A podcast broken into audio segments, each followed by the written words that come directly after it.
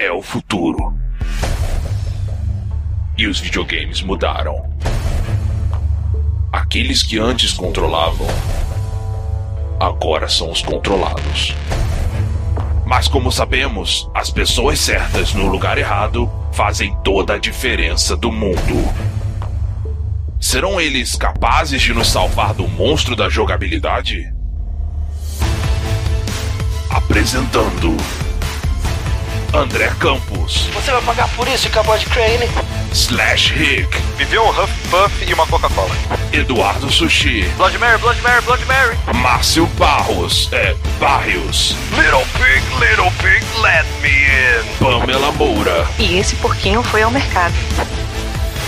por grande justiça. É hora do Dash.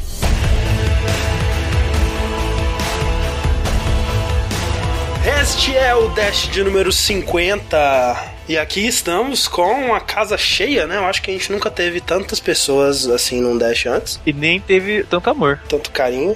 Para falar, enfim, de The Wolf Among Us. A gente vai falar da temporada inteira com spoilers. Tentando, enfim, fazer um podcast sobre algum jogo da Telltale, né? A gente teve uma maldição aí da última vez que a gente tentou fazer. Se vocês estiverem ouvindo esse podcast, significa que vencemos a maldição. Exato. Tal... É, vamos ver, né? Vamos ver. Mas, enfim, da gravação desse podcast foi o, o que? Já passaram em um mês, um mês e pouco desde o lançamento do último episódio. Já deu tempo da gente pensar bastante sobre tudo que aconteceu na temporada, digerir os eventos e, e, é, elaborar uma opinião mais é, concisa, mais interessante sobre tudo que aconteceu. Menos emocional, né? É, e também, por que não comparar os outros jogos da Telltale, né? Especialmente com The Walking Dead, a primeira temporada, que foi tão é, instrumental para a existência de The Wolf Among Us como existe hoje, né? Exato. Sim. E, já que a gente é um bando de videogameiro que não sai desse mundinho dos videogames, a gente tá aqui hoje com a especialista mundial em Fables. É bem adequado. É, é exatamente isso que eu sou. Seja bem-vinda ao Dash, Pamela Moura. Obrigada, obrigada. Ela vai nos ajudar a comparar melhor tudo que acontece em Wolf Among Us com os quadrinhos de origem, né? O Fables. É, não foi pra isso que eu assinei exatamente, mas tudo bem. Ela, ela vai ajudar.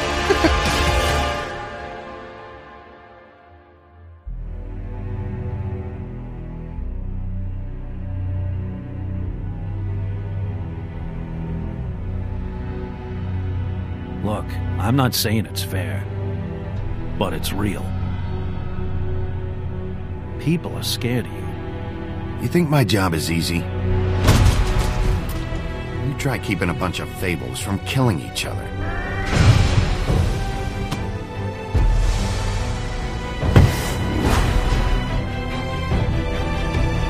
Bigby! Everyone knows you. Big Bad Wolf.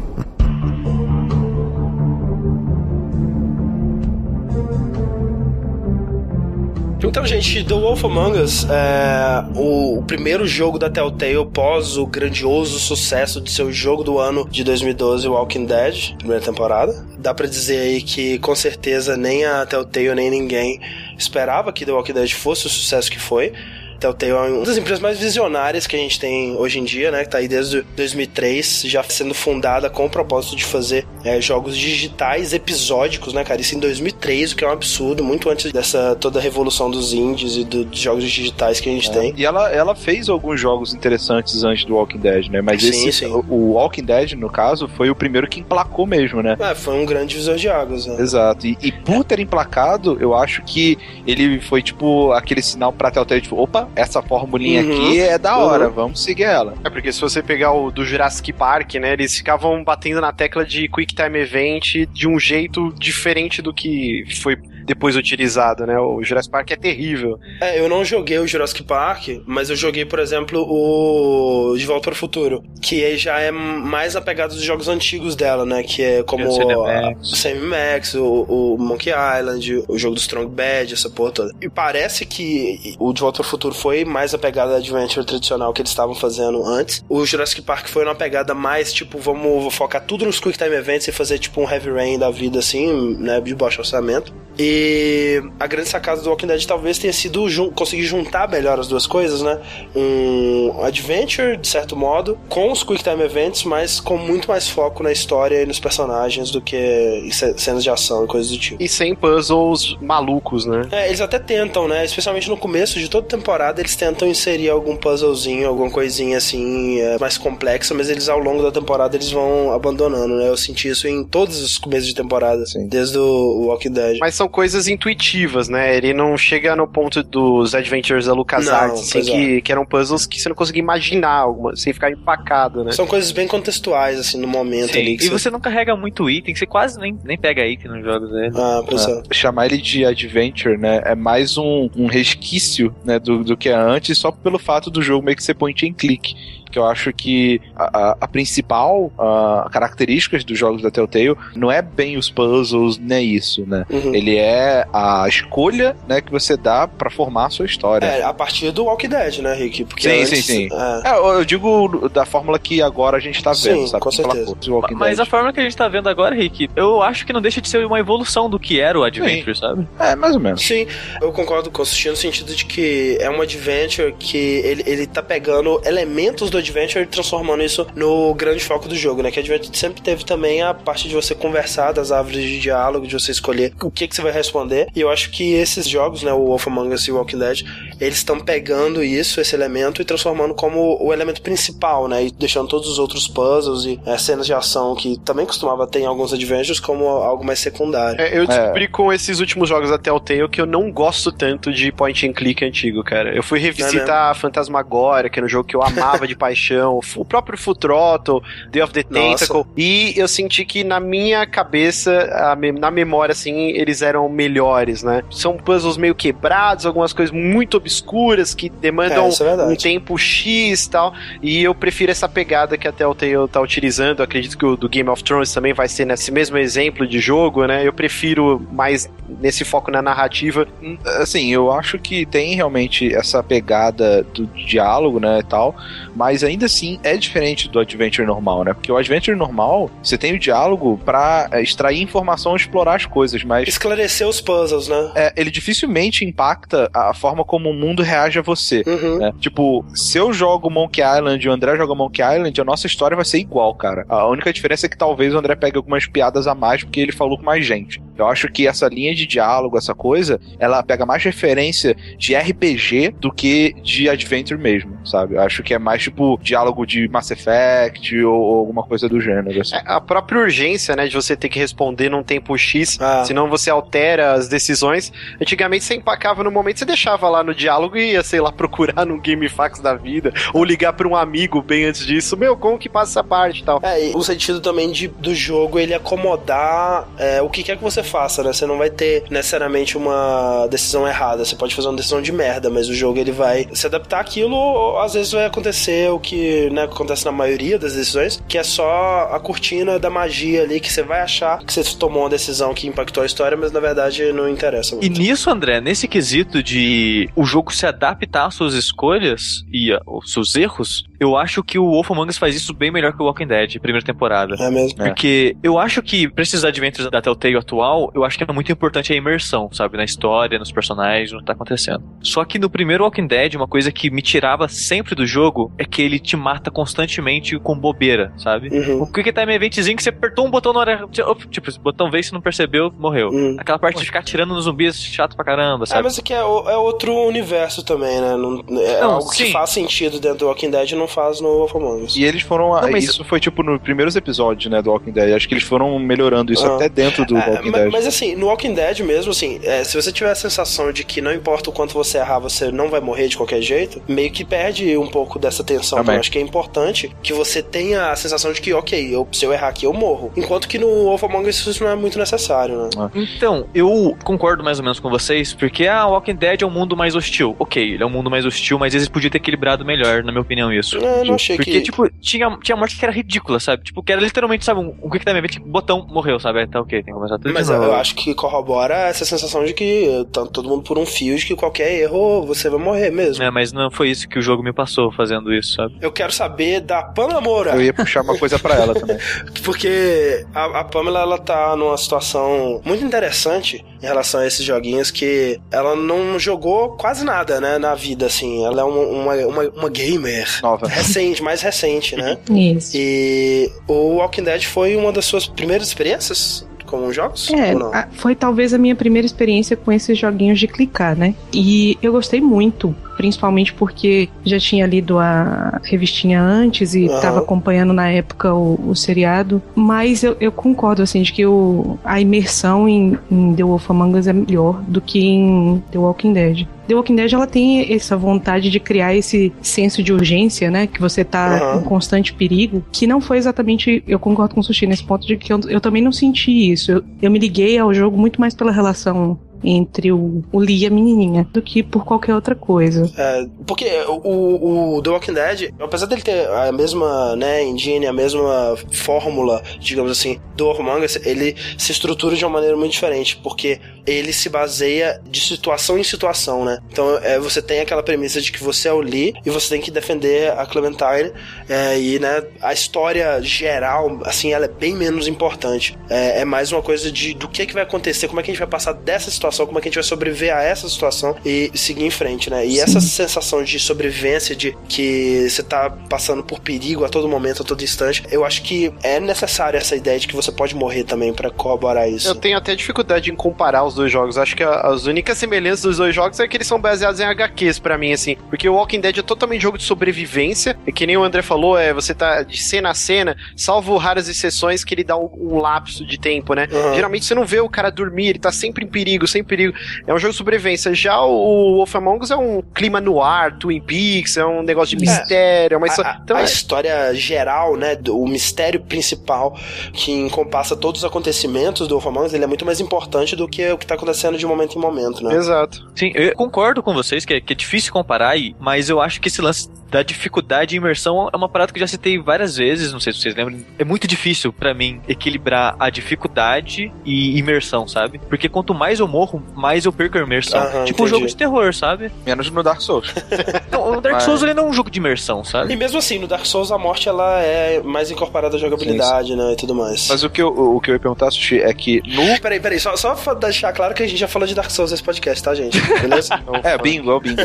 Bota aí, marca aí. O que eu ia te perguntar, Sushi, é o seguinte: no Wolf Among Us você conseguiu ser envolvido pela história? Consegui e não perdi. Eu não sei, tem como falhar no Among Us? Porque eu não falhei em momento algum dele. Morrer mesmo, eu não sei, cara. Talvez. Tem? É, sim. Mas, mas eu consegui. Eu, eu morri uma vez. Você lembra a cena? Eu morri na luta com a Blood Mary. Ah, tá, é, faz sentido. Mas eu consegui me emergir bastante, Rick, no jogo. É, eu acho que isso é algo que o Wolf Among Us faz bem, né? Que o universo que ele cria, ou que ele, né, o que ele adapta do quadrinho, é um universo, na minha opinião, muito mais interessante. Apesar de que, assim, Isso é pessoal, né? se for falar assim, ah, é um universo de zumbi, ou ah, é um universo onde a gente vai pegar contos de fadas e tratar eles de uma maneira mais adulta e tudo mais, é tão genérico pra mim quanto um outro, sabe? Mas a maneira com que esses universos são abordados é o que é interessante pra mim. É, eu acho que o exercício da fantasia assim é mais fácil no Walking Dead do que no Wolf Among Us. A gente tá sempre nesse perigo iminente de uma epidemia, agora no momento é a ebola, né? Sim. Ebola é a bola da vez, turums. é mais fácil você falar, pô, ok, uma epidemia. Já no Wolf Among Us é um negócio muito mais fantasioso. Tanto que eles tiveram que incluir um glossário no jogo pra explicar cada personagem, o que era o feitiço pra trocar aparência. Eles tiveram que fazer isso já no Walking Dead não teve essa necessidade. Ah, né? não, é que o, o Wolf Among Us, ele, tem- ele vem de um, um universo muito mais rico em mitologia, né, muito mais é, elaborado nesse sentido, do que o Walking Dead. Né? O Walking Dead é tipo, ah, teve uma epidemia, tanto é que eles nem se preocupam em explicar por que, que teve a epidemia ou sei lá o que. Não, exato. E já o, o Wolf Among Us, ele, ele é um universo cheio de detalhes e personagens personagens e termos próprios e conceitos que ele criou e tudo mais. Pra mim é uma questão muito mais de gosto pessoal mesmo, sabe? Aham. Eu imagino que um cara que é fã dos quadrinhos do Walking Dead e que gosta muito da série e tal, ele, ele talvez prefira o Walking Dead do que o Wolf Among Us, né? Sim, sim. Pra mim é mais de tipo, cara, eu não aguento mais zumbi, tá ligado? Sério. Não, Sim. não, não É. dá mais, não dá. E do Wolf Among Us, primeiro que ele tem personagem principal dele é muito maneiro, sabe? O Bigby, eu achei ele muito legal, muito legal Ele é mesmo. muito foda.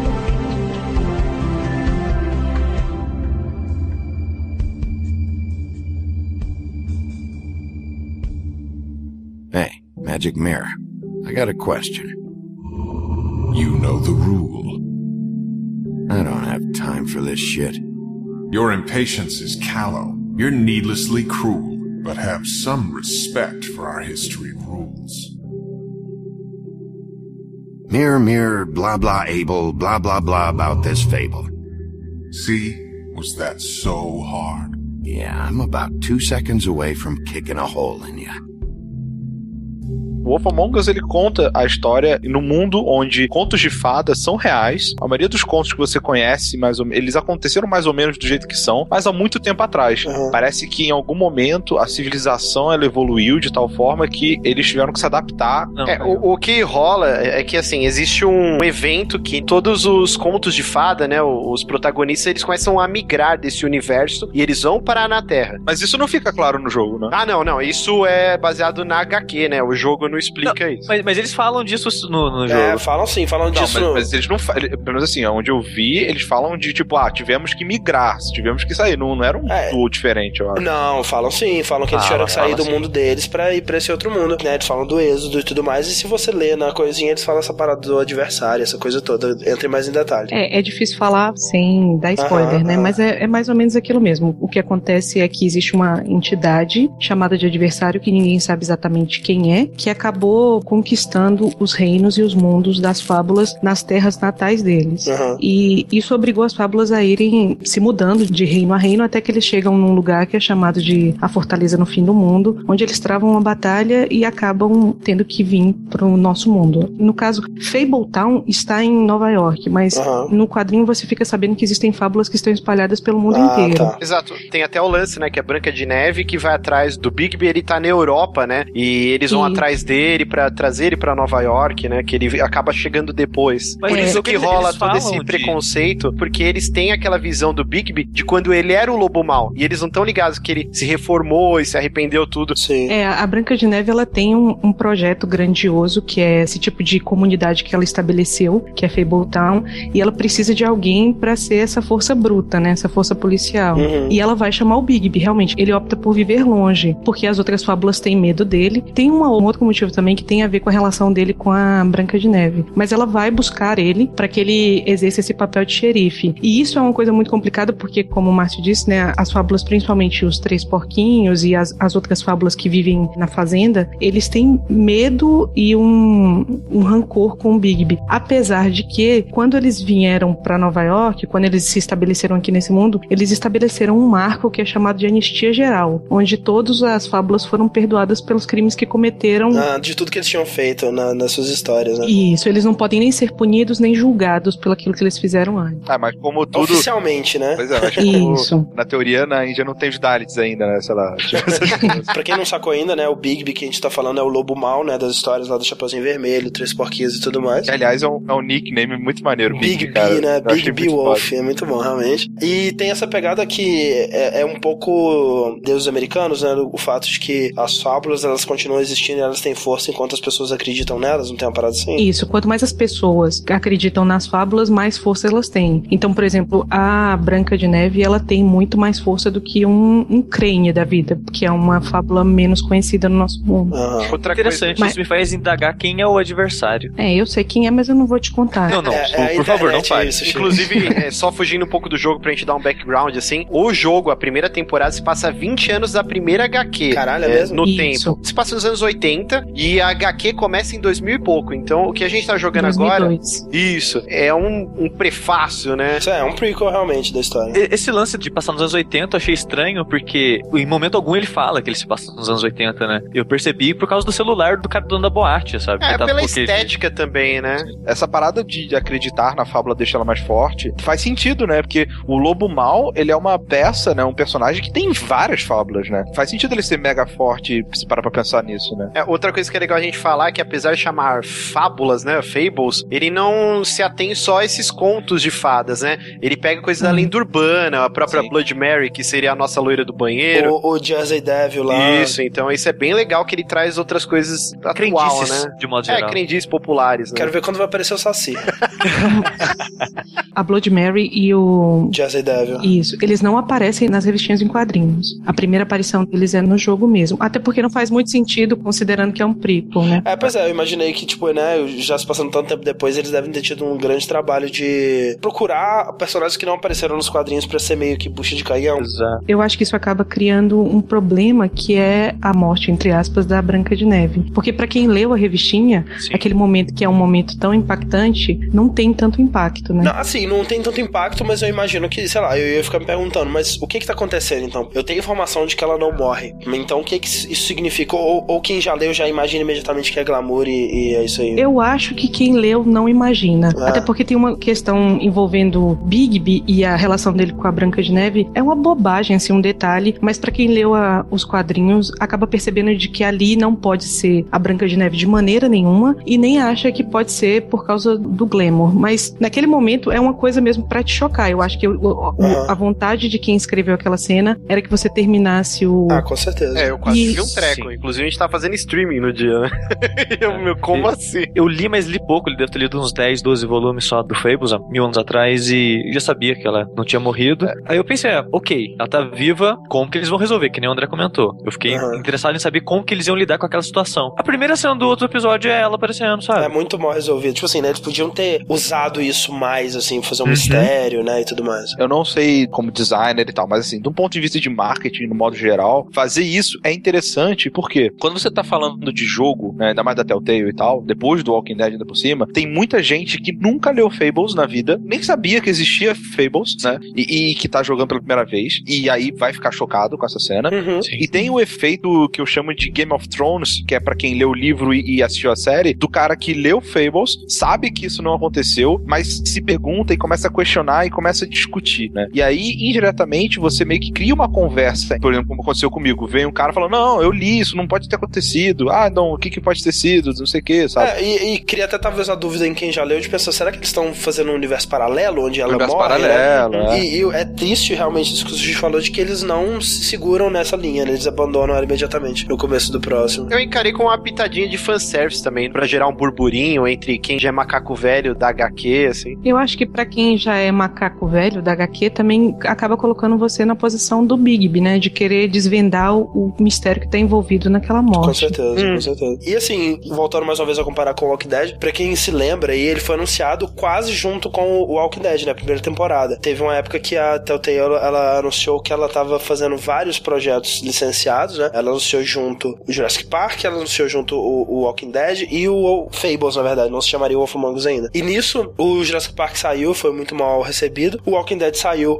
e explodiu a cabeça de todo mundo, e nada do que viria se tornar o Wolf Among Us. Isso porque eles estavam pra sair basicamente no mesmo ano, né? Se eu for parar pra pensar, o, o Walking Dead ele terminou em 2012, o Wolf Among Us ele só foi começar a sair no final de 2013, né? Então teve um grande espaço de tempo aí, o, o jogo ele ficou em desenvolvimento quase três anos. Isso aconteceu porque eles estavam fazendo um jogo, provavelmente num, num terceiro estilo, né? Mas com a resposta tão tremendamente positiva em cima do Walking Dead, eles pensaram, não, vamos voltar e refazer muito disso aqui pra seguir bem o estilo, né? Do, Usar o do template, né? Usar o template do Walking Dead. E isso eu acho que foi benéfico ao Wolf Among Us, tanto pelo sentido de que é um template muito bom esse do Walking Dead, mas também pela questão do polimento, que eu acho que um dos únicos defeitos desses jogos da Telltale é que por serem lançados em formato episódico e por ter um orçamento baixo, a parte visual deles, a parte da animação, a parte do polimento gráfico dele, polimento técnico de modo geral, é bem inferior ao que a gente gostaria que fosse, digamos assim, né? Esteticamente, eu gostei bastante do Us, cara. Mas Eu o que o André tá também. falando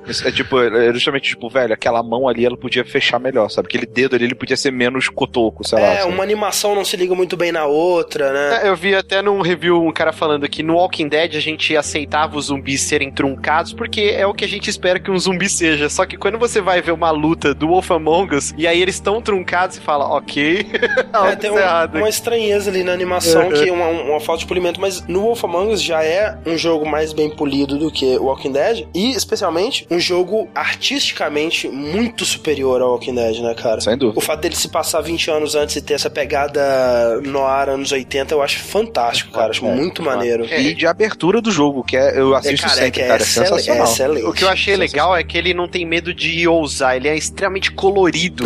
É, tanto que quando eu tava fazendo streaming, eu tava conversando com o André e com o Rick, que parece muito a, a colorização do, do Watchmen. É que são aquelas cores berrantes, Aquele né? amarelo, né? Isso, exatamente. Aquele amarelo e aquele roxo meio violeta, assim. Ah, eu acho emblemática a cena no comecinho do primeiro episódio que o Bigby tá lutando contra o Woodsman, né? O, o, o lenhador. O lenhador. Empurra ele pela janela e os dois caem no carro do Toad, né? Aquela cena em câmera lenta deles pulando, assim, que tem a luz do poste, o carro amarelinho e a cidade toda roxa em volta. Aquela cena é, artisticamente, é incrível, cara. É muito foda. E o jogo, ele consegue manter é, essa, essa qualidade artística, boa parte dele. Ele não, não deixa essa bola cair. É, inclusive, já que você citou as lutas, outra coisa que eu achei um ponto a favor dele, justamente pelas fábulas elas não serem humanos, né? Elas têm Aham. não superpoderes, né? Mas uma resistência, né? Uma longevidade maior. Então. Um superpoder. É, é que não chega a ser um superpoder, né? Mas beira um pouco de quase uma HQ de super-heróis quando eles saem na porrada. E, e eu achei incrível as coreografias de porradaria do jogo, assim. E não me decepcionou em nenhuma luta, assim. Extremamente É, eu violentas, soco na garganta.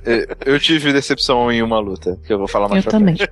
Agora, eu queria fazer uma pergunta pra Pan, que eu gostei muito do Bigby como personagem. Eu achei ele muito legal. Tanto o design dele, que é fantástico, assim, tipo, você olha pra cara dele, você vê que tem traços lupinos, né? É, isso é Sem muito ele, foda, ele tá cara. transformado. Muito foda, assim, modo geral. Mas que a personalidade dele é muito interessante. Eu queria saber se nos quadrinhos é tipo assim, sabe? Porque o meu Bigby, eu jogando, ele tinha duas coisas que me incomodava, mas que ao mesmo tempo era a personalidade dele, né? Uma é que não importa o que eu fizesse, alguém em algum lugar ia ficar puto comigo. Eu não, não tem como agradar, sabe? Não tem, é. Nem quando você tá tentando agradar, você agrada. É, é foda. e o outro é que, cara, como eu sou um investigador de merda, assim.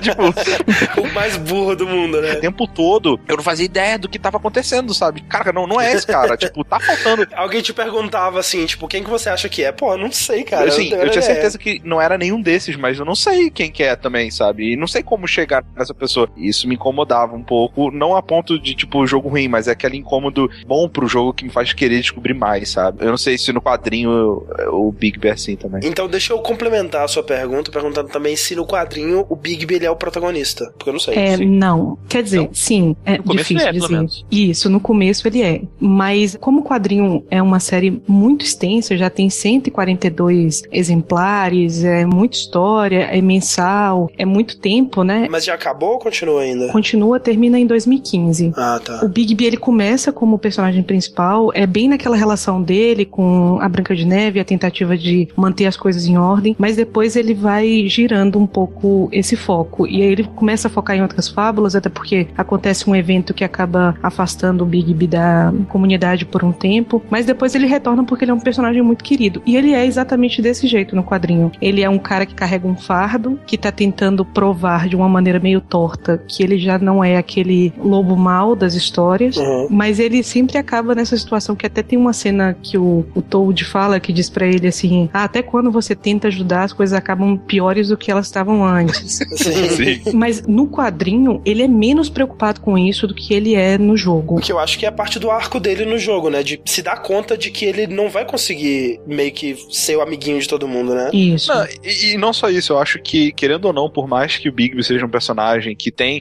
uma personalidade pré-estabelecida nos quadrinhos, no jogo, um pouco da nossa personalidade acaba entrando nele, sabe? Sim, sim. Você tem como fazer um Bigby que não liga no, no jogo, sabe? Você pode ser o cara mais escroto do mundo e foda-se. How are you today, Mr. Bigby? Fuck off, Buffkin. É, mas eu, controlando o Bigby, eu não consigo ser essa pessoa, sabe? Então, eu, eu quero que as pessoas gostem dele. O que acaba sendo ruim, né, Rick? No sentido desse lance que a gente espera que o mundo, ele... Reage. Reaja ao nosso... E de um certo modo ele, ele reage de uma maneira coerente, mas é, é meio ruim no sentido de que se você não se importar, todo mundo vai te odiar e beleza, você não se importa. Mas se você se importar, todo mundo vai te odiar e você, caraca, velho, não consigo fazer nada Exato. certo aqui, sabe? Que foi o Então, que aconteceu comigo. É meio frustrante isso. Mas né? eu acho legal essa liberdade que o jogo dá de você, em algumas situações, ser um baita scumbag, de arrancar o braço de um cara fora, Aham. e depois em outra cena você tá conversando com um sapinho e tentando confortar ele, sendo mega nice guy, assim. Eu quero saber aqui quem que arrancou o braço do Grendel. Opa, eu, eu fui. Só você, Márcio. Eu não. Só você, cara. Coitado, o cara já tinha sofrido pra caralho.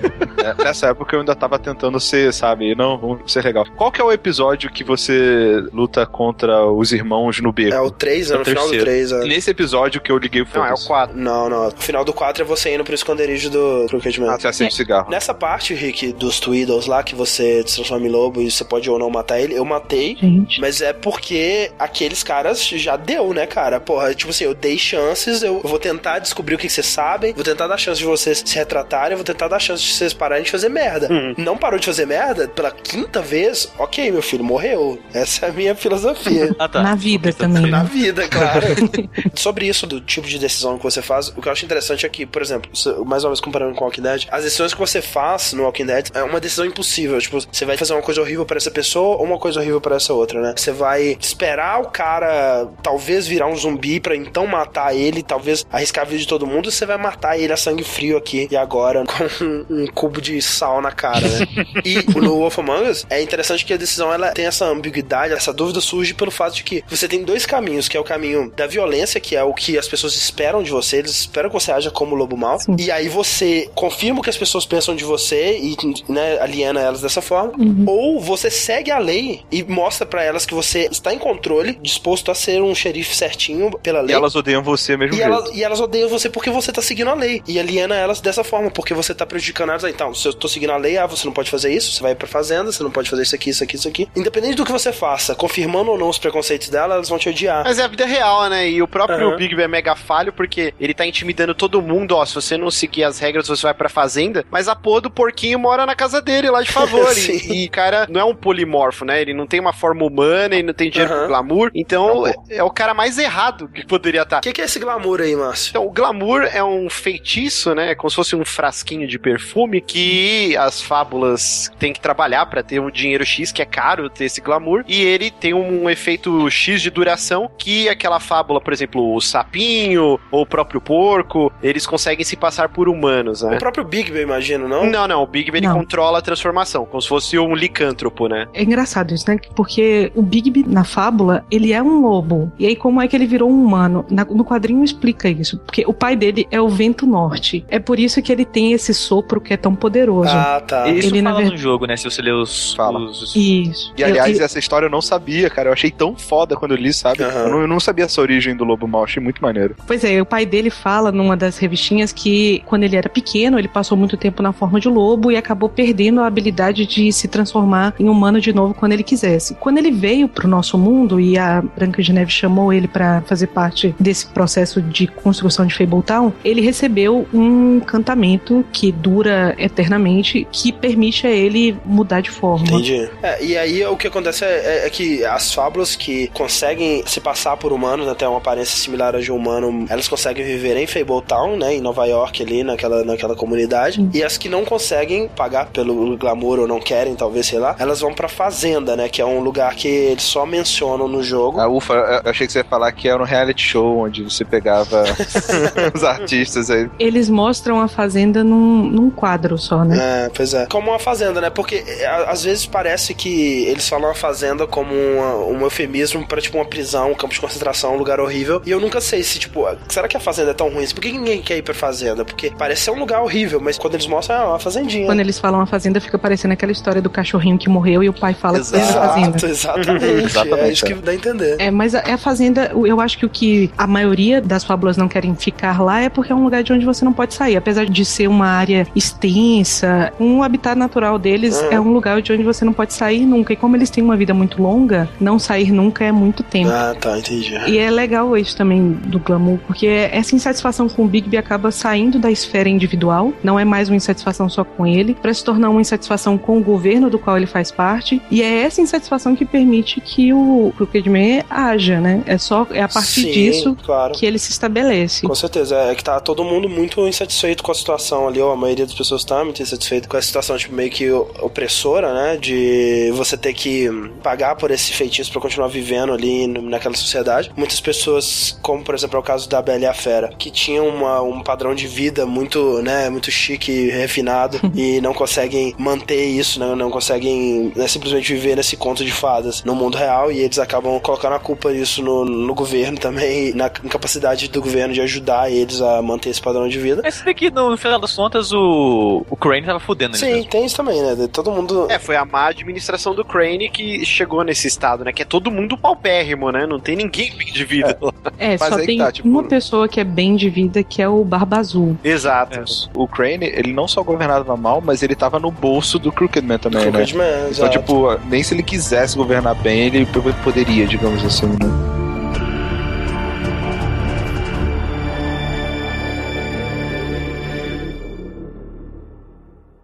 I cut this fucker open.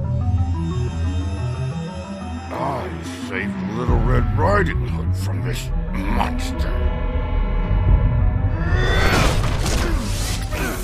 Your eyes, the teeth. You're not really supposed to do that, are you? You are the one charged with protecting the citizens of Fabletown. Your failure to do so cost someone their life.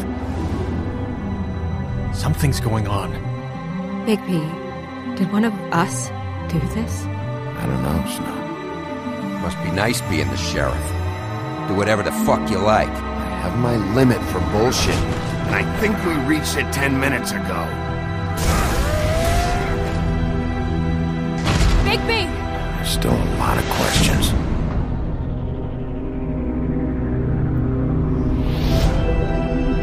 E é assim, nessa situação, né, nesse caldeirão de intrigas que começa o The Wolf Among Us com o Bigby nessa função de xerife, investigando uma, uma chamada, né, no prédio ali do, do seu sapo, do Mr. Toad, que não tem dinheiro pra comprar glamour e tudo mais, e ele vai ver o que tá acontecendo no andar de cima, que tá tendo uma porrada lá, que é o, o lenhador dando porrada na... Uma prostituta, até então. Né? A Faith. A Faith, exatamente. E no final você salva essa menina. Ela é uma fábula, mas você não sabe qual fábula, você não sabe de onde ela vem. E ela tem um lacinho, né, no pescoço. E ela fala algumas coisas bem marcantes pra você. Dentre elas, os lábios dela estão selados. Ela não pode falar Tipo, pra quem. essa- essa cena com ela, eu acho uma das melhores partes do jogo inteiro pra mim, É, sabe? muito boa mesmo. Uhum. Porque todo o diálogo com ela vai refletir ao longo do jogo em pequenos momentos. Uhum. Se você ligar os pontos, você vai sacar o que tá acontecendo na história. Sim, sim, muito importante esse começo. E eu gostei muito dela, da ligação que os dois teve lá. É, num instante rápido, assim, eles conseguem mostrar o Bigby se importando com essa garota, né? Você pode dar o seu o dinheiro que você tem no bolso pra ela pra ajudar a pagar, né? Aquela. Vocês deram? Eu dei. Eu dei, aham. Eu dei também. E é engraçado que você fica sem dinheiro pro resto do jogo. É, muito pobre o Bigby, coitado. E tem outra frase que ela fala que eu acho fantástica, que You're not bad as everyone says you are. É, você não é tão ruim assim, né? Não, não, você não é tão mal, né? Tipo, não lobo mal, mal. né? Tipo lobo é. mal, é, exato. É. Que é uma frase que vai ser importante no final. Né? Também, Exato. é verdade. E aí você sai dessa, você se despede dela aí, e quando você chega ali no Woodlands, né, que é um prédio muito importante pra Seria que é Bosque encantado, vai. onde fica a administração da cidade, onde moram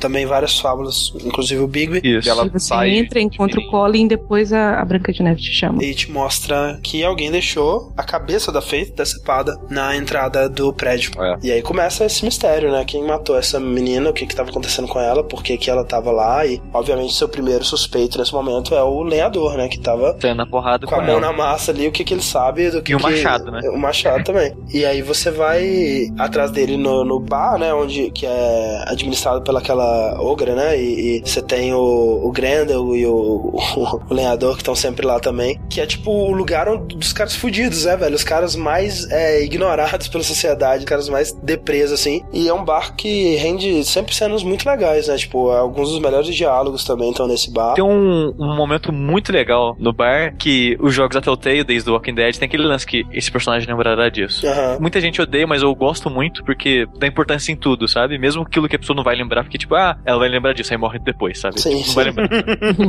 e eles brincam com isso porque tem uma hora que você sai na porrada com o Grain e ele tá bebaço. Aí na hora que você tá saindo da cena, escreve em cima, ele não vai se lembrar disso. É, tá bebão. A não ser que você arranque o braço dele. E nisso aí, é, você né, cê pode. Acho que é inevitável a porrada com o lenhador, É, né? é. Como é que o, o, o Tweedledee e o Tweedledum entra nessa história toda? Quando você vai investigar a casa, de- depois o Toad ele fala que arrombaram a casa dele, ou que ele ouviu barulhos em cima, e aí você encontra um dos Tweedles mexendo nas coisas lá, ou se você for investigar lá o, o príncipe encantado lá, ou whatever, Aham. é, ele também aparece lá. É que você descobre que essa Fate, né? Você vai procurando lá no livro das fábulas, você descobre que ela é uma fábula bem obscura, né? De uma garota que tinha uma capa de burro, né? E elas. Donkey Skin. E você vai procurar o, o príncipe dela, né? No caso. E essa é uma escolha importante no primeiro episódio que pode definir se esse príncipe vive ou Sim. morre, né? É. Não que ele, estando vivo, ele faça muita diferença pra história, mas. Vocês conseguiram evitar É, eu consegui. Aham. Não, eu, eu fui na casa do Toad primeiro. É, eu também. Só falando do conto do Donkey Skin também, é terrível, né? Porque ela tinha que casar com o pai dela, né? Por isso que ela foge. Isso. É mega bizarro. É, é uma parada, se eu não me engano, aquela capa impedia das pessoas verem a beleza dela Aham. e quem que ela era e tal. E se ela não casasse com ninguém até tal idade, ela ia casar com o pai, negócio assim. Que horrível.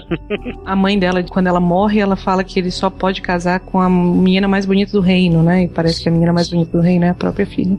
E aí tem esses Tweedles que acabam se tornando outros grandes suspeitos, que eles estão agindo de maneira muito suspeita e tentando investigar os mesmos lugares que você. E nessa briga no bar, ele inclusive chega, né? E tem um momento de decisão, tipo no primeiro episódio do Walking Dead, onde você tem que decidir qual quem vive e quem morre. Você tem que decidir atrás de quem que você vai, se você vai atrás do lenhador ou se vai atrás do Tweedle. E eu acho que nessa altura do campeonato todo mundo já tinha desistido do lenhador, né? Já tinha visto que ele era só um fudido, Sim. bêbado, perdido na vida, né, É, cara? seria muito simples, né? Se Sim. fosse o lenhador, né? Não, e, e dá mó pena, assim, entre aspas, do lenhador, sabe? Porque ele fala que, nossa, eu, eu era famoso. Ele era o herói, né? É, e agora ninguém nem lembra quem que ele é, sabe? E é engraçado que ele conta, né, que na verdade ele é um filho da puta, porque quando eu cheguei na casa da velha, eu tava lá pra roubar ela, só que você tava lá e eu acabei salvando ela. Mas eu tenho uma dúvida com relação a esse negócio dos suspeitos, que eu fiquei realmente incomodada. Porque tem um determinado momento que o Crane te chama na sala dele e ele quer saber se você já tem um suspeito para o que aconteceu, porque ele quer uma resposta imediata. E nas opções que aparece, aparece o Barba Azul, Aham. que é um- uma fábula que não faz parte do nosso imaginário, Não né? faz, é. é, Eu não sei quem faz. ele é. É, o próprio É um Jersey assassino Devil também, do- né? É um pirata, né? Um assassino assim, não? Não. É, ele é um cara que depois que ele se casava, ele matava as esposas degoladas. E é por isso que ele fala, ah, faz parte do modus operandi dele. Mas antes disso, antes da opção aparecer, de que você pode clicar nele e dizer, ah, eu acho que é o Barba Azul, não existe nenhum indicativo de que possa ser ele. É. Ele sequer aparece no. É, É, e o Barba Azul, na verdade, eu acho que é um personagem que eles queriam que tivesse uma participação maior na história, talvez. Que tivesse uma importância maior, uma apresentação melhor Ele, na ele é a história. voz do Lee, André? É o Lee, é o, é o Dave Fennoy, é. Parece. Mas parece que, não sei, parece que eles desistiram do personagem no meio, porque ele é muito mal apresentado. Ele aparece Isso. meio que do nada, ele não faz muita coisa na história, né? É, pra quem lê o quadrinho fica mais localizado. Ah, tá, Mas entendi. Eu me coloquei no- na posição de alguém que não tinha lido e eu fiquei meio confusa. Como, como foi que esse cara apareceu aqui? Apareceu o nome dele lá e eu não fazia ideia de quem que ele era. De quem era, pois é. Não, até o Tweedledee e o Tweedledum eu fiquei com dúvida. Eles são do Alice, né? Alice, É. é. Ah, tá. Não, beleza. É, e eles ficam sendo suspeitos, até porque, como a gente disse, o lenhador ele é ma- mais esse cara fudido. Inclusive, o lenhador vale dizer que, ao contrário do Barba Azul, que tem um péssimo desenvolvimento, ele é um dos personagens que tem cenas excelentes, né, cara? O lenhador ele Sim, tem momentos sim. muito bons. Acho que a evolução do, do relacionamento entre ele e o Bigby é muito boa se você deixar, né? Você pode ser um escroto, mas você pode também querer ouvir o que ele tem a dizer e, né, ter compaixão por Total. ele e tal. A cena Eu- do eu, cigarro. Eu sempre quis, cara, perdoar o Lenhador justamente porque eu achava que todo esse ranço, né, essas coisas que as pessoas pensavam do Bigby, perdoando o Lenhador que queria matar ele, sabe, seria tipo uma forma mais rápida, tipo, mostrar que você mudou, sabe? E, eu- e coitado, o Lenhador é um coitado mesmo, sabe? Tipo, dá uma certa pena dele. É. E no final, a cena que a ge- eu e ele brigamos juntos contra o, é, o Jersey Devil lá é muito Sim. foda, cara, É aquela foda. É cena. muito foda. Não, essa pra mim é a melhor cena de luta do É. jogo, assim, dos, de todos os episódios. Tanto o design do Jersey Devil, né? Eu acho muito foda que a transformação dele é muito, muito maneiro. Perturbador. É uma luta muito brutal, muito violenta, mostra muito o poder do Bigby. E, né, essa broderagem com o lenhador, no final você acende cigarro pra ele Quem, tal. quem não é mau caráter, né? Porque deve ter gente que recusou dar o cigarro Ué, pra ele. Com certeza, com certeza. Enfim, e aí você pode escolher ir atrás do Twitter, você pega ele, e quando você tá voltando, né, você vê a cabeça de quem? Branca de Neve. A Branca de Neve no mesmo lugar onde tava. Lady Snow, como ele fala. Mais ou menos na mesma situação que tava a da Faith, né? E aí acaba o episódio. Só que eles tentaram fazer um negócio mega impactante, né? Com aquelas câmera lenta. E os policiais correndo atrás dele. E foi, e foi bem impactante, você não achou, não? Não achei, não. Sério? Caralho, ficou putz. Nossa, vi- o sushi tem Sushi um não tem alma, de né? pedra. Vocês esqueceram disso. Eu achei meio bobo. Como Ah, assim, é cara? incrível. Achei foda, cara. E, e a única parte que tem interação com os humanos, né? Que acarreta essa cena, né? É, tanto nessa cena quanto no começo do próximo. É isso com né, a A investigação. investigação eh, dos humanos é, e vale dizer, né, cara, que o episódio 1 ele saiu em outubro, acho, de 2013, e o 2 só foi sair no começo de 2014, né, cara? Fevereiro, então, né? assim, fevereiro. Então foi muito tempo, assim, eu acho um absurdo esse pessoal que lança um episódio e depois fica muito tempo sem lançar outro. acho isso, tipo, uma vergonha. Vi a pessoa, né? Um mês sem, caralho. Uma vergonha, cara. Acho realmente um, um desaforo com o consumidor. O Bigby? É, Ele, ele vai pra interrogação porque ele tava ali na próxima da cena do crime e tudo mais, né? Aí você começa a ouvir um zumbidinho assim, maroto, na sua cabeça. E o povo apaga, né? É. E você descobre que o Crane foi lá, usou um- uma, uma combaria. E Cabot Crane, né? O, o cara da lenda do Cavaleiro Sem Cabeça, né? O, Isso. Que maravilha, né? Ele sai de Johnny Depp pra aquilo. Basicamente. E ele usou uma combaria dele lá pra fazer a estação policial inteira dormir. Aí nisso ele tá com a cabeça, né, da suposta branca de neve na caixa e sai. E, tipo, não carrega peso nenhum pra história. É, meio que mostrar que eles estão nesse mundo real, né? Realmente a polícia humana viu aquilo e foi investigar, mas aí eles têm as suas artimanhas pra manter essa fachada mágica escondida dos humanos e tudo mais. A E... família cuida do problema da família. Exatamente. E você descobre logo de cara, né, que não é a Branca de Neve, né? Era alguém glamourizado pra parecer a Branca de Neve, né? Era uma ogra, né? Uma irmã da dona do bar, que era um prostituto também. E, e esse momento de você mexer no corpo dela e tentar descobrir e colher pistas e provas, eu acho um dos momentos mais legais do jogo. É lei no ar. É bem legal. lei no ar. É bem legal.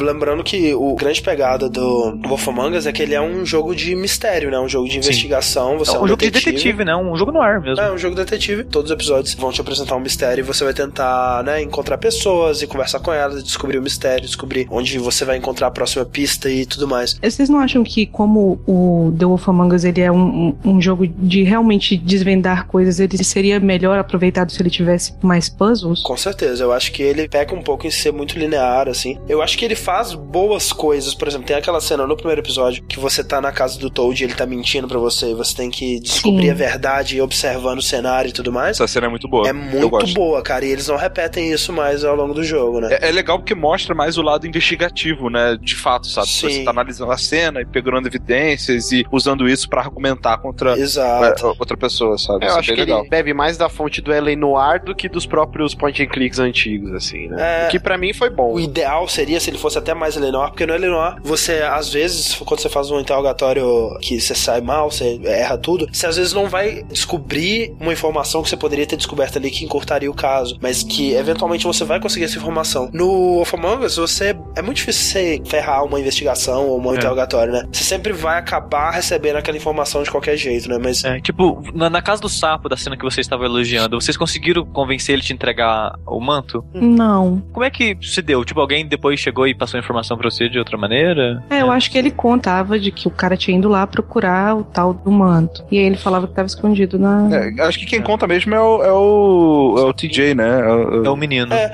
e aí que eu falo, tipo assim, esses jogos da Telltale, eles têm muito essa questão de você tem que acreditar na magia do jogo, né, cara? Sim. você tem que aceitar que, ok, eu talvez não esteja fazendo toda a diferença do mundo nessas escolhas que eu tô tomando, mas eu vou acreditar que eu tô. Uhum. E essa sensação de que você tá desvendando o mistério, de que você tá descobrindo as pistas interrogando ele e descobrindo a verdade, é muito mais importante do que você tá realmente desvendando um puzzle, encontrando um, um item escondido no cantinho do cenário e tudo mais. Esse é o modo que eu jogo esse tipo de jogo, cara. Eu jogo uma vez, do início ao fim, Sim. e o que eu escolher valeu, tá ligado? Sim. Eu não jogo de novo, eu nem tento pegar todos os achievements, porque pra fazer isso, normalmente você tem que fazer jogar mais de uma vez. Cara, eu não, é aquilo que eu escolhi, é aquilo, e, e aquele é o meu Big e aquelas escolhas são minhas, sabe? Sim. É, inclusive é a tática que eu uso até no Mass Effect também, né? Eu vejo o pessoal, ah, agora eu vou jogar com o Shepard Renegade. Não, eu não vou fazer isso.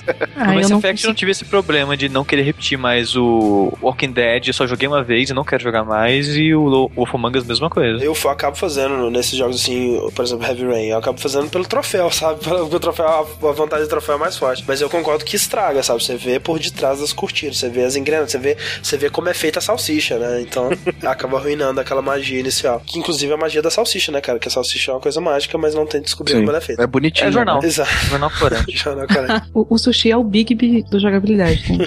É a pessoa que destrói seus sonhos e. Cuidado pra não arrancar seu braço.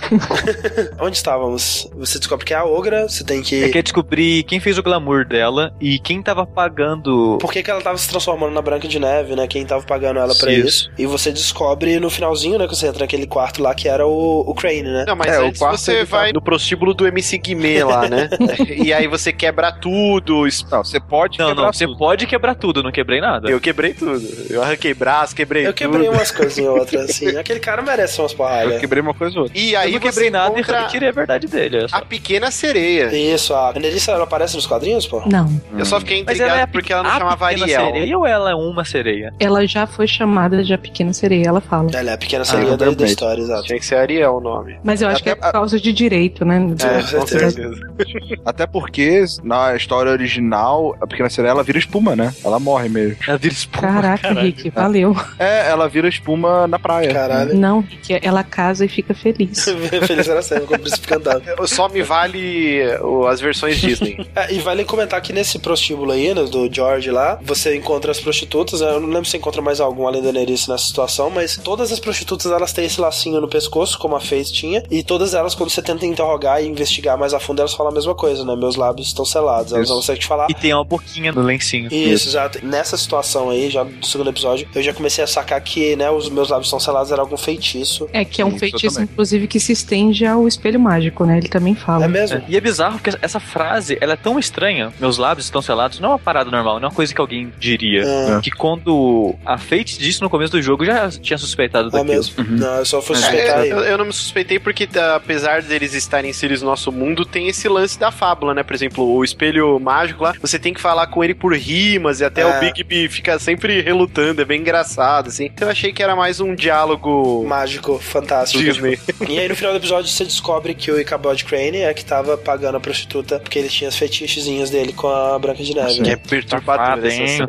É Tipo- muito perturbador, cara. Mas eu achei irado tocarem nesse assunto, sabe? Sim, tipo, sim. no jogo, assim. Sim, achei sim. bem foda. E esse momento eu me senti um detetive muito foda. Porque no começo do jogo, o Crane ele fala: Cadê meu vinho? Eu preciso do meu vinho, não sei o que lá. Aí você chega na sala, o vinho que ele costuma tomar tá na sala. E o jogo não fala nada. Eu falei, putz, foi o Crane. tipo, você sai da sala e já fala, droga. O jogo não deixa nem me gloriar um pouco. É, essa parte, inclusive, tem na revistinha. Ele fala sobre isso numa conversa que ele tá tendo com a Cinderela. E ele vai explicar por que que foi que ele saiu do governo. E ele fala que foi por causa de um escândalo com a Branca de Neve. E Olha eles aí. chegam a dizer que ele realmente tinha fantasias sexuais Olha que foda. inenarráveis com ela. É, é legal assim, mesmo sendo um outro escritor, né? Os criadores sempre acabam dando o pitaco final, então o cara deve dar várias ideias pro plot, né? O, o Kirkman também, ele tinha que aprovar tudo o que era feito nos jogos Walking Dead. Então, com certeza, é o Bill Willingham, né? O, É, o criador isso. de Fables, ele deve ter, tipo, ó, tem esses personagens, tem esses ganchos que você pode usar. Ah, é, e os roteiristas da Telltale devem ter lido né, mil vezes. Há pouco tempo ele deu uma entrevista numa Comic Con da vida e ele dizendo que ele assinou como consultor, mas que ele se sentiu como se estivesse roubando o dinheiro dos caras, porque ele praticamente não precisou dizer nada. É. Bom trabalho. Ah, me passa o dinheiro. tipo isso.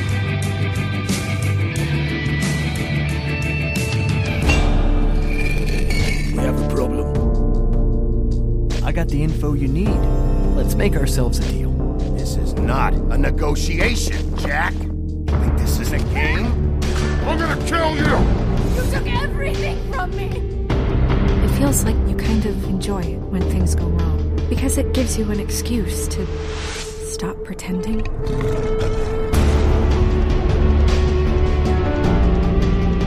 Cara, eu não sei como que o terceiro episódio não começa com o Bigby arrancando a cabeça do Crane, é, com, com um dente. É bom lembrar que no segundo episódio você acaba no meio do caminho metendo sua colher no, no meio de uma briga entre o, É verdade. a Bela e a Fera. É verdade, ali. Você literalmente fura o olho da fera. Literalmente. Style. Sim. Só que volta cara, mas ali eu tava tão sem saco. A minha atitude ali foi tipo, Fera, não. Cara, não enche o saco agora, sabe? Tipo, você é idiota, cara. Eu não tô pegando a Bela. Você tá de sacanagem. Eu tentei o máximo possível não bater nele, mas não deu, cara. Você meio que dá umas- uns tapas nele e só, meu, se liga, tá ligado? Tem coisa muito mais importante do que Antes sua dor de cor, né? Eu fiquei preocupado com ele quando eu furei os olhos dele. tipo, ih, cara, foi mal, velho. Não, tipo, eu fui fazendo os botões na hora que furou, eu falei, nossa. É, cara, é que, tipo, tem umas coisas assim que você acha que você vai fazer uma parada e ele exagera pra caralho, né? Tipo, eu lembro o Rick falando que tem uma, tem uma parte que você tá de boa com o lenhador no bar, né? E aí tem a, é, a opção, sei lá. É, Glass Him, né? E aí o Rick achou que Glass Him era você dar uma bebida pra ele, chamar uma bebida aí, ba- bartender. Manda uma bebida aí. Aí o Bingo quebrou a garrafa na cabeça do cara, sabe? Essa briga com o Fera me lembrou muito quando você tá brincando com algum primo, algum amigo seu, quando você é criança, brincando de lutinha. Aham. E aí, sem querer, você ou mete a porrada na cara do seu amigo e você fica, foi mal, foi mal, foi mal, tá Você exagera a dose, assim. Mas fica Só tudo que- bem com o Fera, né? Ele é, um, ele é uma, Ele volta a enxergar ele é uma tipo, fábula. né? Tipo, Aliás, é bem difícil, né? Essa Tipo linha. Shiryu. entender essa linha de quando que uma fábula morre e quando que não morre, né, cara? Acho que enquanto eles estiverem com as partes do corpo unidas e não for tipo algo mágico, tipo uma bala de prata, alguma coisa assim, eles vão continuar vivos, né? É, o, o lenhador toma uma machadada na nuca, cara, e sobrevive. É, eles são realmente quase imortais. É, o terceiro episódio inteiro é focado no Bigby conseguir encontrar o Crane, né? Ele tá te observando através do espelho mágico, e ali ele quebra o espelho mágico pra te impedir de encontrar ele. Pega um pedaço do espelho, né? E foge, pra você não conseguir montar. E você tem aquela opção, né? Mais uma vez, é uma coisa que o Wolf Among Us faz bastante. Onde você quer ir, né? Pra encontrar, tentar encontrar. Você divide com Barba Azul, né? No, no RPG que eu jogo de mesa, o, o nosso mestre ele costuma fazer isso, sabe? Aham. Ele vira e fala: você tem dois objetivos numa cidade tal e na outra tal. Qual que você resolver fazer primeiro vai influenciar, sabe? Porque as coisas vão continuar Aham. acontecendo no outro lugar e você não vai estar lá. Sim, sim. É um, um plot interessante, só que fica meio formulinha, né? Porque eles fazem isso todo episódio. É, é triste que eh, depois do primeiro episódio, você acaba percebendo que não interessa qual você for primeiro, você vai conseguir fazer todas as ações nos outros. Mas é interessante que da primeira vez que ele faz, ele faz de uma maneira que tem consequência. Uhum. Então, dali pra frente, você sempre vai achar que vai ter. É o elevador do Dead Space. É, é o elevador do Dead Space. Todo elevador você vai achar que vai ter Ah. um necromorfo. Eu acho que tem. É, pois é, isso que é o suficiente, né? Você achar que aquilo que você tá fazendo vai ter consequência realmente na história, por mais que talvez não tenha. E aí você pode escolher se você vai no apartamento do Crane, que você pode encontrar o Jack lá, e você- ele tá roubando o apartamento dele e tudo mais. Lá que eu fui o primeiro. Eu também fui lá primeiro. É, eu não fui lá. E aí lá você descobre que quem que fabricava o glamour era uma anti-Greenleaf, né, que ele fala. Se você não sabe onde que ela tá. Você pode ir no escritório do Tweedledee Tweedledum, que não acontece nada, você só encontra aquele, o príncipe sapo lá. Flycatcher. Flycatcher. Eu, eu fiquei triste quando vi ele, coitado. O cara era um dele, cara. príncipe. E ele é importante no quadrinho, né, Pam? Ele é, porque ele é o, o zelador do prédio, né? É, isso aí. E ele faz esse serviço de faxineiro porque o Bigby vive punindo ele e a punição dele é fazer serviço Caraca. comunitário. E ele vive sendo punido porque ele não consegue parar de comer mosca. porque Fábulas tem um pouco de vampiro à máscara, né? A regra principal é que você não pode, de maneira nenhuma, deixar que alguém do mundo real tenha conhecimento de que você é uma fábula. Aham. Inclusive, É, mas isso é um arco, né, mais pra frente. Bem entrevista com um vampiro mesmo, né? De um repórter Isso. que acaba investigando e descobrindo o mundo das fábulas, né? É, engraçado que esse repórter ele acha que na verdade eles são vampiros. O último lugar que você pode ir, como sempre, mais uma visita no bar, onde você descobre com a Ogra dormindo lá, você finge que você é o lenhador e você descobre a informação, né, de onde encontrar a Auntie Greenleaf, a tia Greenleaf, a tia Chá Verde. Mas essa cena com a Ogra dormindo é interessante, cara, Ah. porque ela tá meio que alucinando, né, porque ela tomou uma porrada de remédio e misturou com bebida e desmaiou. É que no começo desse episódio ainda tem o, o velório, né, da irmã dela e tal. É. Tem aquela Ah, situação de merda com os caras atirando lá. Pois é. É. nesse velório eu fechei o jogo e comecei umas três vezes. Porque eu, eu achei, gente, não é possível, tem algum jeito de eu fazer isso aqui sem ninguém se machucar. Sem criar barraco. tipo, é interessante que ela, ela acha que você é o Woodsman, né? Entrando ali. É, ela, e você pode fingir que você é ele. Ela fala, ah, você acha que o Bigby tá querendo ajudar a gente? Eu, tá sim, é legal. Tá sim, ele é muito legal. Eu não falei nada, eu fiquei em silêncio o tempo todo e deixei ele falar sozinho. Ah, Eu ajudei, eu fiquei manipulando ela. É, mas é, essa cena é legal. E em seguida você vai pro apartamento da Auntie Greenleaf e vem uma menininha bizarra conversar com você. Muito suspeita. Muito suspeita, Ah, né? eu sabia na mesma hora, eu sabia que não era, velho, na É, boa. pois é, tem alguma coisa errada aqui. Eu não sabia exatamente o que que era, mas ela se revela que era ela mesma, a própria tia do Chá Verde, Certeza. transformada. Você descobre ali que ela tem uma árvore, né? Uma árvore mágica, da qual ela tira, né? O, o- a madeirinha pra fazer os, os glamour, né? A madeira infinita, aparentemente. árvore né? mágica, não, mas né? a árvore cresce, né, cara? Não, árvore normais, cara. árvore, árvore elas normal. crescem. Elas também são mágicas. Se você tirar um pedacinho do galho, ela vai crescer de novo. Vai crescer. Você vai lá com a Branca de Neve, a Branca de Neve, caralho, não dá pra fazer essa porra, queima essa porra dessa árvore, caralho. E aí você pode queimar a árvore dela. O Márcio certamente queimou. cara. Não, você tá maluco. É, Essa hora, eu achei que fugiu um pouco. Eu até ia falar isso antes do programa e não surgiu a oportunidade. Vocês não acham que é muito Mulder e Scully, a dupla? Eu nunca vi Arquivo X. Nunca vi. Meu Deus, André, que é Assim, isso? Sabe o que eu acho? Eu acho que a Branca de Neve, ela tem um passado com bruxas, tá ligado? Então ela, É, ela tá ali boa, meio verdade, rancorosa, é mano. verdade. Pô, É. Rick. Também tem um, um pouco do que ela tá tentando fazer, né? Porque ela estabelece que agora as coisas vão ser diferentes, a gente vai seguir a lei. É. E a lei em Fabletown é de que ninguém pode ter artefato mágico, a não ser o governo. Não, e assim, mais que isso, né? Assim, eu vou falar que eu queimei e eu queimei sem me arrepender, cara. Não, que Eu é Olha também. só. Olha que mas, mas com toda a convicção do mundo. Não é nem a lei em Fabletown, cara. É, você tá fazendo merda, para de fazer merda. Olha só, se não fosse você, isso aqui não tinha acontecido. Se você não tivesse vendendo glamour falsificado pra galera, isso aqui não tinha acontecido, caralho. Então, mas, se tem o outro governo- lado, André, André. Se o governo não tivesse fudendo a vida dela, ela não ia precisar fazer isso. Ok. Se legalizar a maconha, não vale. Pois é, pois é, Sushi, tipo do assim, é totalmente compreensível por que, que ela fez isso? É, justifica. Não, não dá pra confiar uma coisa tão poderosa em alguém que tá disposto a fazer merda. Não, calma, André, mas aí você tá olhando só por um lado. Ela tava ajudando trocentas ah, outras fábulas da comunidade carente que não tinha dinheiro pra comprar glamour. Então ela era tipo um Don Corleone, mais ou menos. Tá errado, mas ela tá fazendo a justiça do jeito Não, dela. Mas assim. a justiça do jeito dela causou duas fábulas morrerem, cara. O, o Dom, Não, eu sei, mas não precisa queimar. falando. Comigo foi assim, a, a opção que foi dada ali é interessante, porque se fosse uma opção, deixa ela whatever, ok, mas não, ali eu tô pensando, pô, vai ser mais uma bruxa pra ajudar a produzir glamour. Exato. Oficialmente, então, tipo, a chance que você tinha lá alternativa era: vamos oficializar o teu negócio, vamos fazer você trabalhar pra mim, beleza, ok. Então, a- eu acho isso uma alternativa. Não, é, não, na verdade você só descobre essa opção se você decide não queimar. É, É, então. é, porque eu também era, eu era o Big B sanguebão, né? Eu tava ali querendo se agradar. Que, que, o que é muito engraçado, mim, né? Rick, porque eu lembro que quando você começar, não, eu vou ser o Big B porrada, eu não consigo, eu vou cara. foder todo mundo. Eu sou um, um coração de manteiga. Não, não dá, cara.